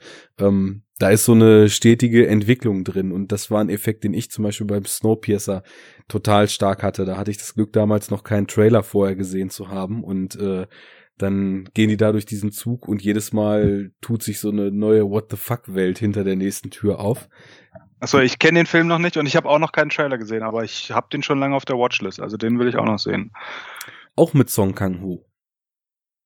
Ach, okay. Na, ich mhm. wusste nur, dass hier der Chris Evans da mitspielt, aber sonst wusste ich nicht, wer da noch alles mit dabei ist. Oh, der ist wirklich gut besetzt. Also John Hurt spielt auch mit, Tilda Swinton. Ähm, oh, okay. Daneben, wie gesagt, Song Kang-ho. Chris Evans richtig gut. Ähm, also, ich meine, ich finde sowieso, dass er nicht schlecht ist, aber ähm, er zeigt dort dann mal, dass er definitiv auch wandlungstechnisch einiges drauf hat und auch so ganz andere Rollen, äh, auch wenn er natürlich der Held des Films dann auf gewisse Weise ist, aber ähm, ja. Es ist echt, äh, also so glaube ich, vielleicht sogar mein Favorit aus 2013 oder ich weiß nicht, ob er bei uns 2014 dann anlief. Ähm, durchaus empfehlenswerter Film. Naja, und ähm, daran hat's mich erinnert, wie er sich diesen Zug erstmal erschließt, wie allerlei Sachen in diesem Zug passieren und ähm, wie so dieser äh, in eine Richtung gehende Progress mit viel Veränderung in kürzester Zeit dann eben so aufgegriffen wird. Ähm, und auch hier deutet die Kamera schon an, was sie drauf hat und was sie uns im weiteren Verlauf des Films noch zeigen wird. Hast du mal ein Making-of oder so gesehen von dem Film? Nee, das leider nicht, nee. Okay. Das war ja auch zum Beispiel total schön gedreht, wie man dann eben quasi aus der Perspektive des Weird, ähm, wie er so Purzelbäume macht und man dann aus seiner Sicht auch sieht, wie er sich selber überschlägt. Da haben sie so eine Trommel gebaut und ihn dann so durch dieses Zugabteil, also dann die Kamera halt so durchfahren ja. lassen. Ähm, Ach, krass. Ist, ist schon schön. Sowieso, es sind ja, ähm, wenn du die Blu-ray hast, da sind ja auch ja. einige Features drauf. Das ist ja ähm, Making-of-Interviews, alternative Enden, das habe ich noch gesehen. Deleted Scenes. Oh, ja, okay, da sollte ich echt mal reinschauen. Ja, ist wirklich relativ äh, aufschlussreich, also weil es auch nicht nur so reines Promomaterial ist, sondern schon durchaus informativer, sind auch vom Dreh einige Sachen, die sie da gezeigt haben. Es war zum Beispiel ganz interessant, dass die sich alle relativ schnell verletzt haben da bei dem Film. Also der, ähm, der Bad hat sich, glaube ich, beim Dreh beim ersten Tag oder beim zweiten Tag, also ganz am Anfang zumindest, glaube ich, den Fuß gebrochen weil er vom Pferd oh. gefallen ist. Und oh. äh, das war natürlich dann auch für den Rest des Verlaufs nicht unbedingt so praktisch, aber äh, das war wohl zu handeln, weil Kim Ji-woon da wohl irgendwie sehr flexibel ist, was die Drehpläne betrifft und dann halt auch einfach nochmal sagt, okay, wir können jetzt das hier nicht machen, ich schreibe mal eben ein paar Szenen um und äh, oh, okay. dann sich einfach über Nacht hinsetzt und neu schreibt und dann wird am nächsten Tag halt was anderes gedreht. Also fand ich auch beachtlich und vor allem, dass dann ein Film dabei rauskommt, der dann in sich so eine Stimmigkeit hat und der natürlich auch in den Action-Szenen so facettenreich und aber auch so straight choreografiert ist. Das überlegst du dir ja auch mal nicht mal eben so am Set, was du gerade machen willst. Da gehört schon ein bisschen mehr ja. Planung zu. Ähm, nee, also mir ist schon aufgefallen, dass The Bad weniger vorkommt als die anderen. Er hat einfach weniger Screentime, aber okay, wenn er halt am ersten Tag sich gleich Fuß gebrochen hat, dann war vielleicht nicht mehr so viel da mit ihm zu drehen möglich. Ähm, aber ja, insgesamt ist ja trotzdem ein richtig geiler Film draus geworden. So, ja. da muss er, der muss ja dann richtig gut sein im Schreiben, der Kim Ji Woon. Also ist ist zumindest so das, was ähm, in den Interviews gesagt wurde. Das ist jetzt bei mir auch schon sehr lange her, dass ich diese Making-ofs gesehen habe, aber das ist mir so in Erinnerung geblieben. Es ist immer ein bisschen schwierig bei koreanischem Pressematerial, weil ich glaube, da gibt's auch so eine recht stark ausgeprägte Etikette, dass die auf gar keinen Fall irgendwas sagen wollen, dürfen oder vielleicht so die gesellschaftlichen Geflogenheiten es ihnen nicht erlauben, was irgendwie von jemand anderes, der da am Film, Film beteiligt war, so negativ aufgefasst werden könnte. Ne? Also mhm. es geht schon alles sehr stark in Interviews immer in Richtung, er ist der beste Regisseur aller Zeiten. Es war die größte Ehre überhaupt mit ihm zusammenzuarbeiten. Es war die tollste Erfahrung meines Lebens. Und dann sitzen halt auch immer alle sehr starr und mit sehr viel Haltung und Etikette da und geben halt solche Texte wie diese von so typischen Presseevents von Hollywood Darstellern eigentlich kennst, ne? So zum Besten. Okay. Von daher, die Interviews sind teilweise nicht wirklich ergiebig, wenn es so um die Erfahrung geht, aber um so ein paar Anekdoten halt rauszuhören, macht es natürlich schon Spaß. Na, zu The Last Stand hatte ich so das Hintergrundmaterial geguckt und da fand ich es halt ziemlich langweilig, weil irgendwie nur ja Leute sich gegenseitig gelobt haben und ja, mhm. mehr kam da nicht, ja. Das stimmt schon. Ja, aber äh, komm, äh, äh, lass mal ein bisschen deine Begeisterung und deine deine große Liebe für den Film so durchscheinen. Ich, mich interessiert mal so, was daran, wenn du jetzt, hast natürlich schon viel gesagt, aber was so die Faszination ausmacht. Ja, es ist einfach eine, eine straighte Abenteuergeschichte. Sie wissen ja dann irgendwann grob, wo sie hin müssen oder ein paar wissen das und die anderen verfolgen sie. Und dann kommt halt eine Action-Szene nach der anderen, aber auch zwischendurch ruhige Momente, die auch ganz schön sind. Also als dann äh, The Weird dann ja gefangen genommen wird und dann The Good am Lagerfeuer einfach nur sitzt und mit irgendwie seinen Kindern da ist und The Weird kommt vorbei, weil er gerade fliehen will, aber ähm, ja, ja, das war einfach lustig gemacht. Und generell einfach diese Dynamik auch zwischen vor allem The Good und The Weird, weil The Weird immer meint, ja, wir sind ja Partner und so und The Good sagt, steht einfach nur daneben und sagt einfach nichts und dann so, hm, ja, ja, schon klar. So. Aber dann, wenn dann die Japaner kommen und in diesem Tal da sind und The Weird das Dynamit nicht trifft, dann ruft auch The Good einfach seinen Namen ähm, und schießt dann alleine aufs Dynamit, weil die Japaner loswerden. Das, da stehen wir dann zusammen so. Ähm, aber ja, also die Dynamik finde ich cool, die Musik finde ich auch super. Also das ist ein anderer Komponist als bei The Last Stand, Dal Paran heißt der. Äh, also habe ich vorher auch noch nie gehört und auch seitdem nichts anderes mehr. Aber den Soundtrack habe ich mir auch andauernd an, weil das so viele schöne Sachen mixt. Den habe ich auch noch richtig gut im Ohr, weil da ja so viele verschiedene Einflüsse drin sind. Also du hast dann teilweise die Sachen, die klingen wie irgendwelche Mariachi-Musik, die aber mit so pumpenden Beats unterlegt ist und gibt eben auch diesen Reitverfolgungsjagden auch so eine unglaublich starke Dynamik dann zwischendurch noch und äh, aber einen seltsamen, eine seltsame Wirkung, weil es eben so es wirkt wie so ein Mashup der Kulturkreise, genauso wie in dem Film eben auch so viel verschiedene Parteien vorkommen. So greift die Musik eben auch viel Verschiedenes auf. Ja, aber bei der Musik hatte ich eher den Eindruck, dass es so ein Mashup von westlichen Kulturen ist. Also, genau, also, weil, wie ja. du gesagt hast, so Spanisch, Mexikanisch und dann, keine Ahnung, was noch alles westeuropäisch. Ja, so klassische Western-Einflüsse, so. ne? Ja, ja, aber das spielt ja nun alles in Korea und die Spanier und so kommen ja alle nicht vor, so, aber diese Musik ist ja dann doch, also wirkt so, als wenn sie die alten Western gesehen haben und einfach sich gedacht haben, ach, die langen Nasen sehen alle gleich aus, aber die Musik ist cool, die Musik ist cool und die Musik ist cool und dann mixen wir das zusammen, so, keine Ahnung, wie weit jetzt Mexiko oder Spanien voneinander entfernt sind, so, aber der Mix ist einfach geil und macht einfach Spaß und man hört ihn sich gerne an. Ähm, und ja, aber die Kulturen, die da vorkommen, die, die haben ja wahrscheinlich ganz andere Musiken und auch Unterschiede untereinander, ähm, also ganz andere. Aber Score ist cool, die Landschaften finde ich super, also vor allem diese Sandwüste am Ende da hm. oder generell, wenn er, wenn The Weird da mit seinem Motorrad mit Beiwagen da so lang fährt, ist auch super eingefangen, so, sowohl von oben als auch von der Seite. Und also Kameraarbeit finde ich richtig cool und halt dann drei Action-Set-Pieces, die ich einfach toll finde. Am Anfang der Zug, dann in der Mitte der Markt mit den verschiedenen Ebenen und am Ende die Japaner auf dem Feld und dann The Weird und The Good und dann am Ende auch The Bad und diese, diese Banditen, die dazukommen. Also diese Endszene, das ist meine Lieblingsszene. Es ist auch wieder nicht das Finale, sondern kurz davor, aber das ist einfach, also diese Szene, die liebe ich einfach ab, abgöttisch. Die finde ich so geil. Wobei hier das Finale definitiv nicht so überflüssig wie bei Last Stand ist.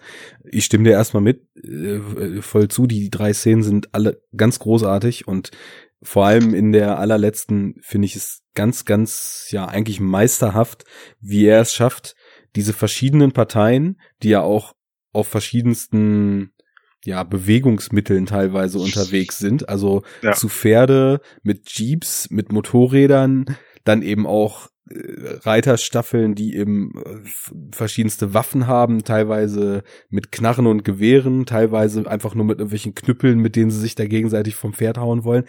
Und das alles so unter einen Hut zu bringen und da also wirklich ein 15, 20 Minuten lang anhaltendes Maximum an Bewegung rauszuholen.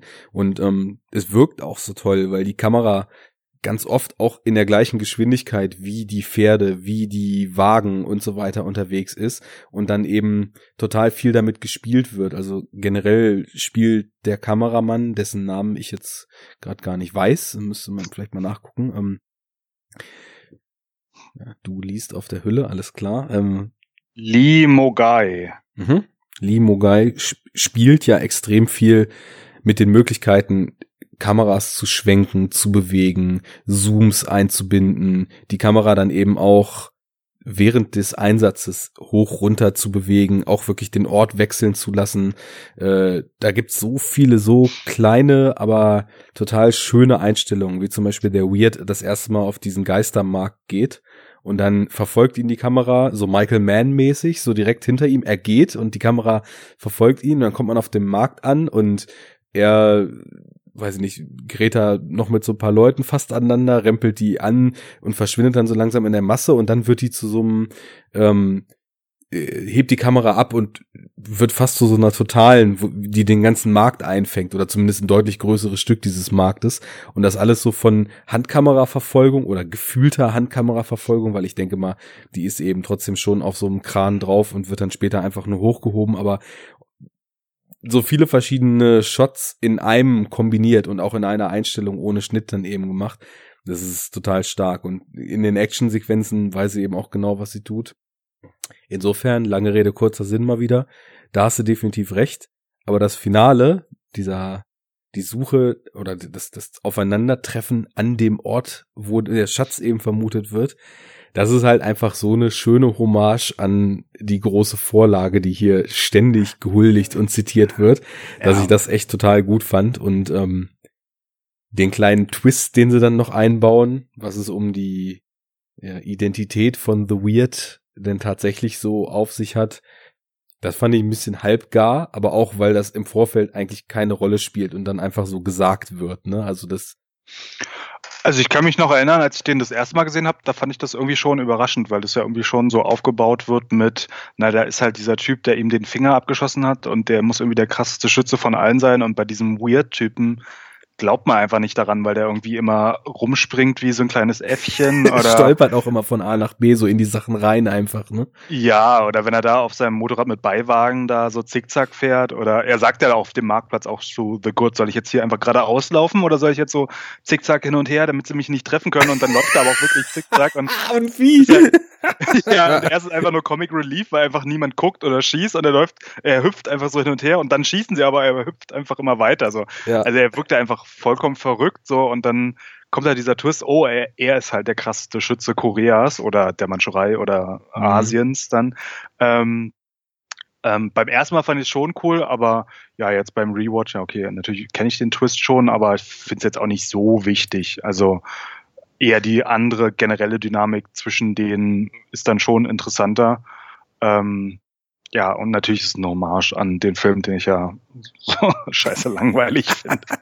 Aber ja, okay, wenn man den mag, dann, äh, dann kann man das vielleicht mehr wertschätzen. Ich glaube, man muss den Film gar nicht mal mögen, aber ich meine, der Film ist ja dann doch schon quasi so Originator dieses Mexican Standoffs, wo dann eben so im Dreieck das Duell am Ende stattfindet. Und das wird ja hier dann eben auch nochmal aufgegriffen. Und auch wenn Kim Ji-woon es nicht so extrem überstammt, äh, überspannt den Bogen, wie das Sergio Leone damals gemacht hat, wo ja wirklich minutenlang man nur die Augen sieht und die Luft knistert und die Musik immer irrer wird, ähm, hatte das doch ziemlich was. Und äh, schön finde ich dann auch die Beschaffenheit des Schatzes.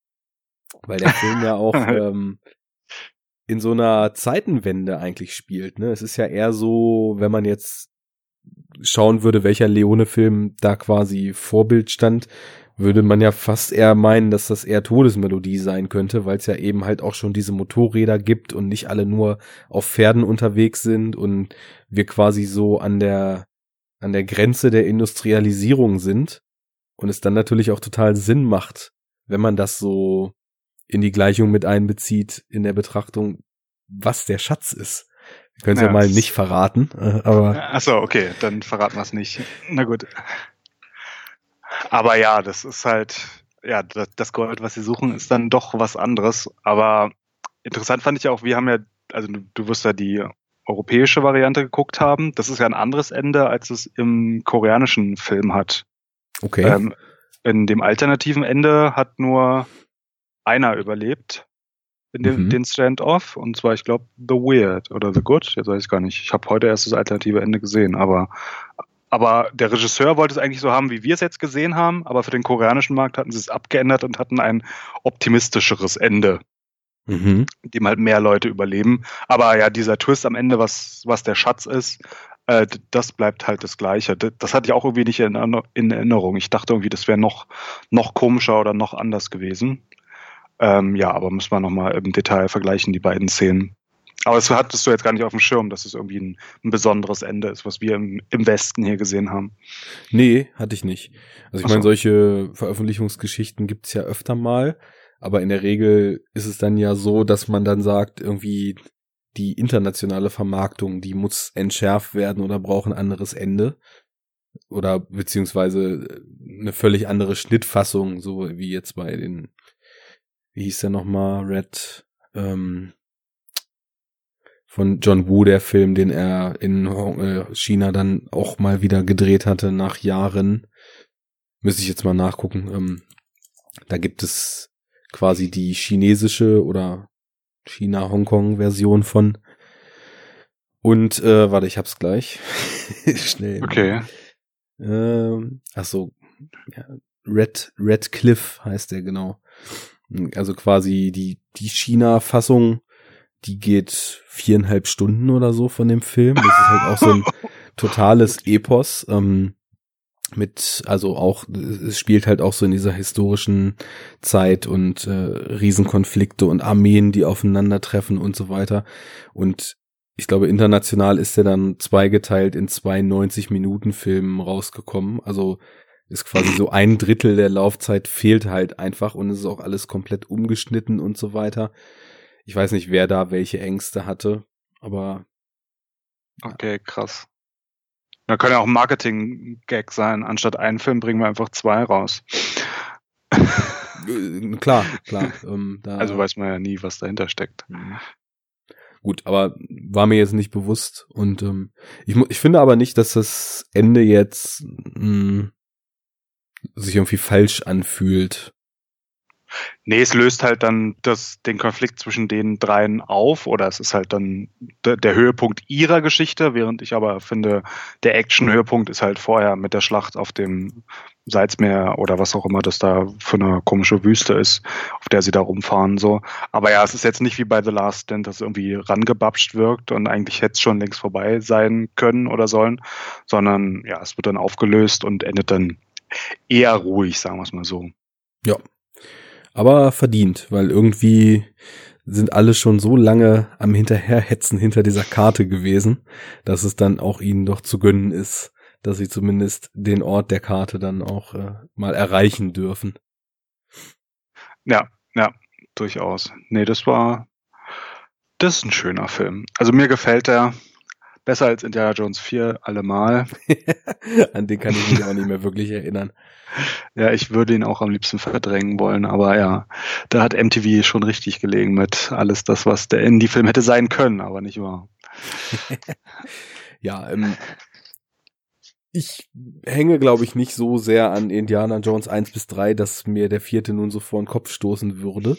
Aber irgendwann werde ich den sicherlich auch noch mal sehen. Und mal schauen, was da so dran ist an dem allgemeinen Hate. Aber würdest du denn sagen, dass es eher ein Western oder eher ein Abenteuerfilm ist?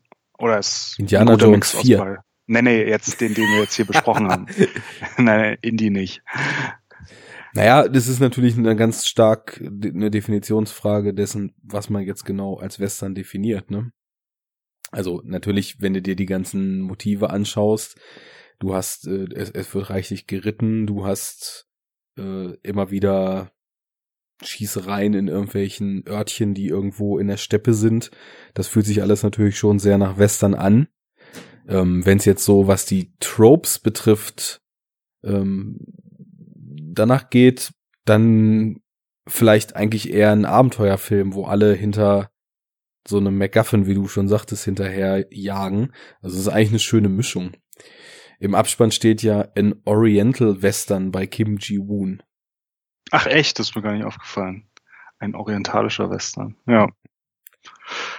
Also, Wenn er das so als Selbstbezeichnung wählen will, dann ja. Ich meine, was natürlich Western auch ausmacht oder schön ist, wenn es den Western ausmacht, sind natürlich auch wirklich große Bilder der Weite. Und da findet natürlich auch der Kameramann, dessen Namen mir schon wieder entfallen ist, einige, die echt was hermachen. Also diese Salzwüste oder was genau es ist, die du schon ansprachst, die sieht ja einfach klasse aus und du hast dann auch, als zum Beispiel der Weird diesen Durchgang da gesprengt hat und dann quasi die Japaner erstmal abgehängt hat im Finale und er dann einfach sprintet über diese kleinen Hügel da immer wieder rüber und dann irgendwann zum Fundort, der auf der Karte vermerkt ist. Das sieht alles einfach so großartig aus. Und ähm, da gibt's viele Einstellungen, wo man sich quasi einen Rahmen drum machen könnte und das einfach genießen könnte. Und das sind sowohl einfach Naturaufnahmen als auch Aufnahmen, wo zum Beispiel da durch die Steppe geritten wird und dann weht der Wind und dieser ganze Staub wird aufgeweht und das sieht da richtig gut aus, alles einfach. Insofern, also so eine gewisse Epik in den Bildern, die im Western, finde ich, auch zu Hause ist, was Naturaufnahmen und so weiter betrifft, die trifft der Film definitiv. Und insofern ist es für mich so ein schönes Hybrid des Ganzen. Und wie ich ja schon sagte, der Abenteueraspekt hat mich hier dann auch mal richtig mitgerissen, weil ich einfach mit den Figuren durchweg irgendwie gern Zeit verbringen wollte. Also was heißt gern, ne? Mit The Bad. Das ist natürlich ein Dreckschwein der aller fiesesten Güte, aber nichtsdestotrotz, ähm, diese Konstellation, man, man will halt auch immer wieder, dass die aufeinandertreffen. Man will, dass der anscheinend ja mit mehr Glück als Verstand gesegnete The Weird äh, aus den Situationen wieder rauskommt und sich irgendwie da dem Ganzen entzieht. Also man fiebert schon schön mit und das macht eben total viel Spaß daran und das ist, glaube ich, ja auch so das, was den Abenteuerfilm ausmacht, dass man eben mit den Pro Protagonisten auf der Jagd nach der Sache, die sie gerade jagen, eben voll mitfiebert, ne? Ja, durchaus. Und Humor, also manchmal ist ein bisschen zu over the top, finde ich. Also wie sie die einen da aus der Opiumhülle zum Beispiel umbringen. Also es ist auch nicht Humor, aber es ist einfach, ja, weird, wie der Name schon sagt. Und ist etwas, was man wirklich äh, so äh, mit unserem westlichen Hollywood geprägten Blick dann auch immer wieder einem sauer aufstoßen kann, dass halt diese tonalen Wechsel in koreanischen Filmen halt auch häufig einfach mal eine Nummer deftiger sind, als wir das kennen. Also da wird dann von dem von dem fiesen äh, Willen, der brutal die Leute umbringt und äh, einfach nur, weil einer mal einen Spruch macht, seine eigenen Leute da erschießt und so weiter, geht's ja. dann halt zu Pfeil in Arsch rammen und da liegen dann keine zwei Minuten teilweise zwischen. Das Aber immer sagen, Kinder, jetzt haltet die Augen zu und dann sind sie alle diszipliniert und halten die Augen zu. ja. so, was, ja, was auch immer das für Kinder da waren, die da auch gefangen waren. Also ja, das ist ja auch alles. Ja, also tonal gibt's da sehr viele Auf und Abs, sagen wir es mal so, oder mhm, Wechsel. Das stimmt. Ja. Aber allgemein toller Score, tolle visuelle, also toll visuell eingefangen, bis auf am Anfang den Adler. ich habe auch ähm, noch, ja. ähm, da muss ich dir mal kurz einmal noch so zwischengehen, was ja. das Visuelle betrifft. So ganz kleine Mäkeleien habe ich teilweise vielleicht, was die Ausleuchtung betrifft, weil er dann doch sehr stark mit farbigem Licht manchmal ausleuchtet. Also du hast so dieses Teal and Orange, Orange oder Türkisblau häufig sehr ausgeprägt und ähm, es gibt dem häufig so eine Künstlichkeit, wo ich mich frage, warum es die eigentlich bräuchte. Also so dieses grüne, gelbe, blaue Licht, was eben sehr, sehr prägnant benutzt wird und was häufig so ein Mittel von B-Movies ist, so eine Stimmung zu erzeugen, da, was es meiner Meinung nach gar nicht gebraucht hätte, weil das sieht alles total stark aus und die Kostüme, ganz selten wirkt es so, als ob jemand dann tatsächlich ein Kostüm angezogen gekriegt hat, was in Anbetracht dieser staubigen Welt noch viel zu neu aussieht. Größtenteils passt das aber total gut. Und da habe ich mich ein bisschen gefragt, wieso so eine artifizielle Ausleuchtung teilweise gewählt wurde, weil es etwas natürlicher noch schöner ausgesehen hätte. Ja, das ist mir auch manchmal aufgefallen. So vor allem gab es so manche Close-Shots auf The Good, wo es so aussah, als wenn auf einmal vom Bluescreen steht, weil es halt so, ja, der Hintergrund auf einmal so matt und so komisch ist und mhm. er so komisch ausgeleuchtet ist und ich dachte so, hä, gerade eben haben wir doch einen Shot gesehen, er steht doch da auf dem Marktplatz oder sonst wo im Kreis mit den anderen. Ist es jetzt ein Nachdreh oder was soll das? Oder ist es Absicht? Aber ja, es passt halt nicht rein. Das, das ist mir heute auch aufgefallen, das stimmt. Ja. Hm. Ja. Ist wahrscheinlich einfach ähm, so ein nicht ganz reflektiertes, modernes Stilmittel, wobei, ich meine, wir sind jetzt in 2018, der Film ist zehn Jahre alt. Ähm, so richtig extrem durchgesetzt hat sich das, finde ich, erst zum Beispiel mit diesen, mit dieser Daredevil-Serie auf Netflix, wo halt komplett immer alles irgendwie nachts durch so Neonlicht und so weiter ausgeleuchtet ist. Ja, keine Ahnung. Ich weiß nicht, wo ich drauf hinaus will. Also damals habe ich das noch nicht als so prägnant eigentlich diesen Stil so wahrgenommen. Oder hm. dieses Teal and Orange Phänomen, dass seit Transformers dann quasi alles nur noch so orange und türkis sein darf. Ähm, ist es ja auch nicht, weil der, der Film hat nee. ja auch häufig eine sehr natürliche Farbe. Es ist dann eben nur so in Innenraum oder Szenen bei Nacht, dass so eine starke, stark künstliche Ausleuchtung gewählt wurde. Ja, ist mir jetzt, also im Groben ist es mir nicht so krass aufgefallen, nur ein paar Details, aber ja, ist ja okay. Wenn du das so kritisierst oder so siehst, dann ist es so. Nee, wie gesagt, es, es war jetzt nichts, wo ich sagen würde, boah, der Film ist echt scheiße ausgeleuchtet, sondern es ist eher so, dass ich mich in manchen Szenen gefragt habe, warum so, so stark bunt, weil die, die Kulissen, die Kostüme und das ganze Setting hätte halt auch einfach noch einen etwas natürlicheren Look hergegeben. Aber vielleicht wollte den ja auch Kim Ji-woon gar nicht, sondern wollte eben speziell in solchen Szenen dann auch so einen gewissen Kontrast da reinbringen. Da stecken wir ja nicht drin. Ja, das Setting ist ja eigentlich fast immer wüstig oder halbwüstig und dann müsstest du eigentlich ja alles so matte Sachen ja, und nicht so farbenfrohe Farben haben. Ja. Ja, das stimmt. Ja. Naja. Naja. Es ist trotzdem ein sehr, sehr schöner Film. Mit ja. kinetischen Actionsequenzen und äh, viel Humor, der für mich dann eben auch aufging. Wie guckst du sowas eigentlich? Guckst du dann die deutsche Fassung oder Untertitel an und O-Ton? nee, das gucke ich auf, äh, auf Deutsch. Also. Okay. Einfach nur, nee. also ich will das mal so wissen, wie die Leute da so mit umgehen. Weil in Deutschland merkt man ja häufig so eine gewisse Untertitelphobie. ja, ich mag Untertitel auch überhaupt nicht. Und bei englischen Filmen gucke ich halt am liebsten auf Englisch, aber manchmal denke ich mir auch so, naja, äh, ich glaube, bei hier Jumanji habe ich mir auch gedacht, der Film wird jetzt nicht viel an Mehrwert gewinnen, wenn ich ihn auf Englisch gucke, also gucke ich ihn auf Deutsch.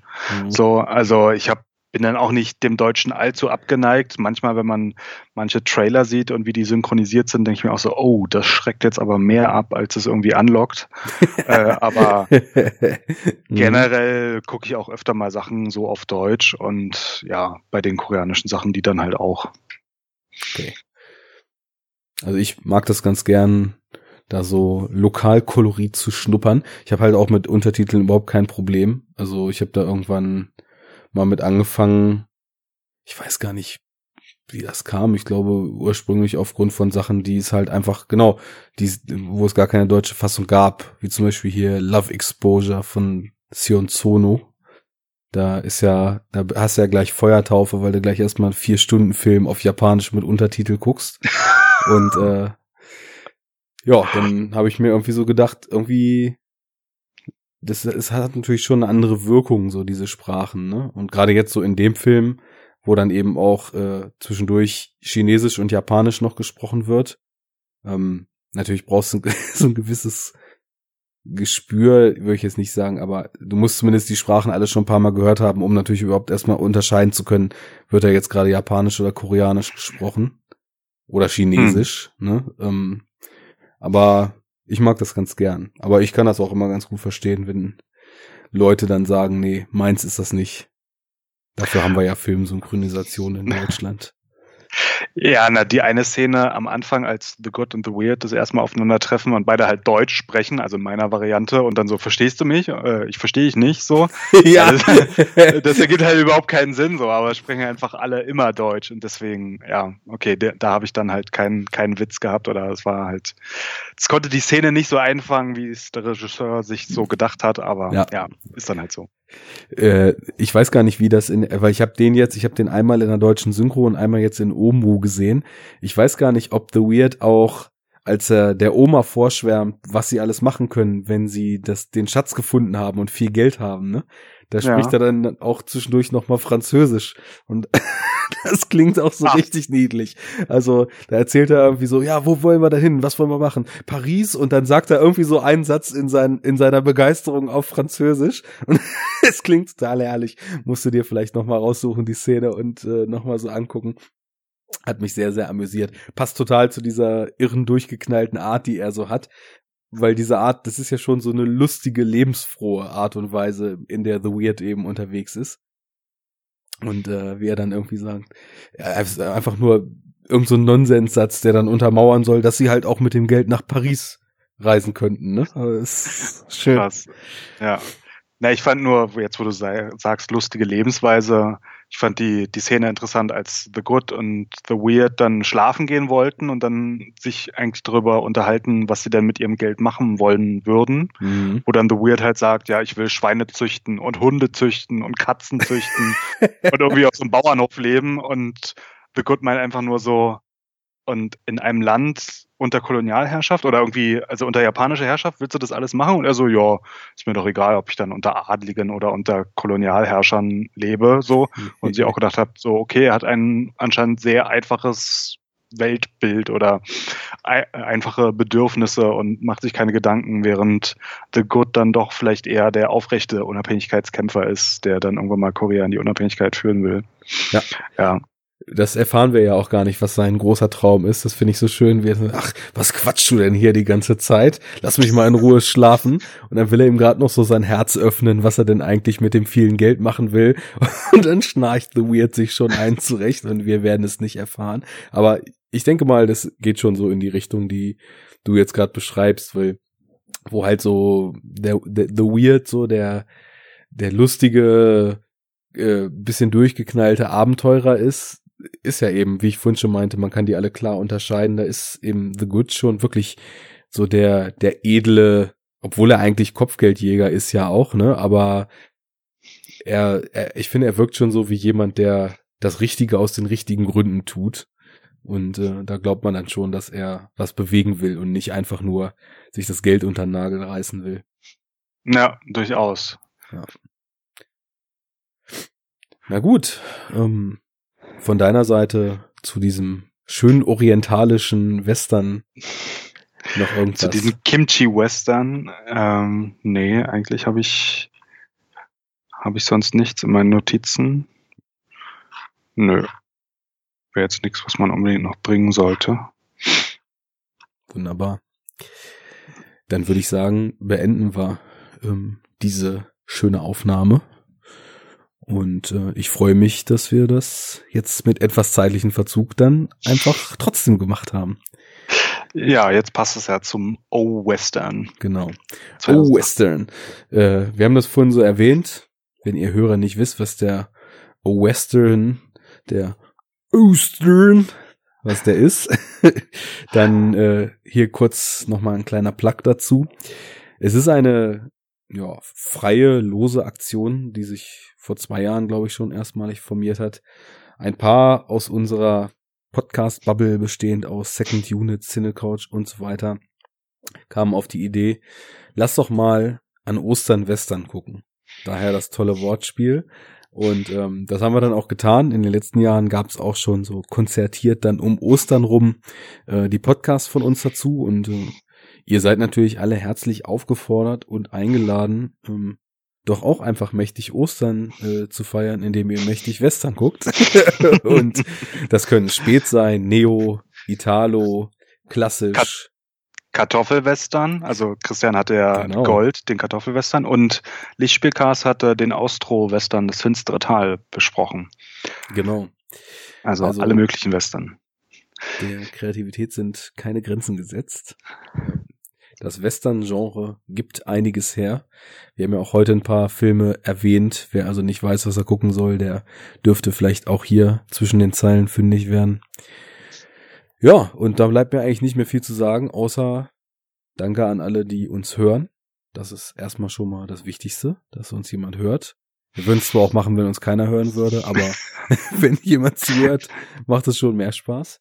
Äh, die, die uns dann sogar noch unterstützen, äh, ebenso großes und noch größeres Danke. Und äh, auch danke an dich, David, dass du deine Expertise und deine Begeisterung für diese zwei Filme heute hier beigesteuert hast. Wenn man mehr Podcast von und mit dir hören will, ähm, einen eigenen hast du ja nicht, aber da gibt's ja Möglichkeiten. Wo kann man denn mal reinhören, um dich zu hören? Na, bei Second Unit ähm, gehen wir jetzt alle Star Trek-Filme durch, alle 13 Stück. Mhm. Und wir sind erst bei drei, als nächstes kommt vier, also da sind wir noch eine Weile beschäftigt. Ähm, ja, und sonst war ich ja noch einmal in der Superhero Unit zu Gast mit dir, auch unter anderem zum Phantom, aber sonst steht gerade nichts auf, auf der Liste. Aber auf die Second Unit Reihe wollte ich hinaus. Da steht ja. ja einiges noch an. Sehr schön. Mir hat's Spaß gemacht und ebenso, ebenso. Das freut mich und dann würde ich sagen, viel Freude mit dieser Folge gehabt zu haben. Schaltet auch beim nächsten Mal wieder ein, wenn es heißt Enough Talk. Und äh, bis zum nächsten get, Mal. Get to the chopper. Now get to the chopper. Auf Wiedersehen.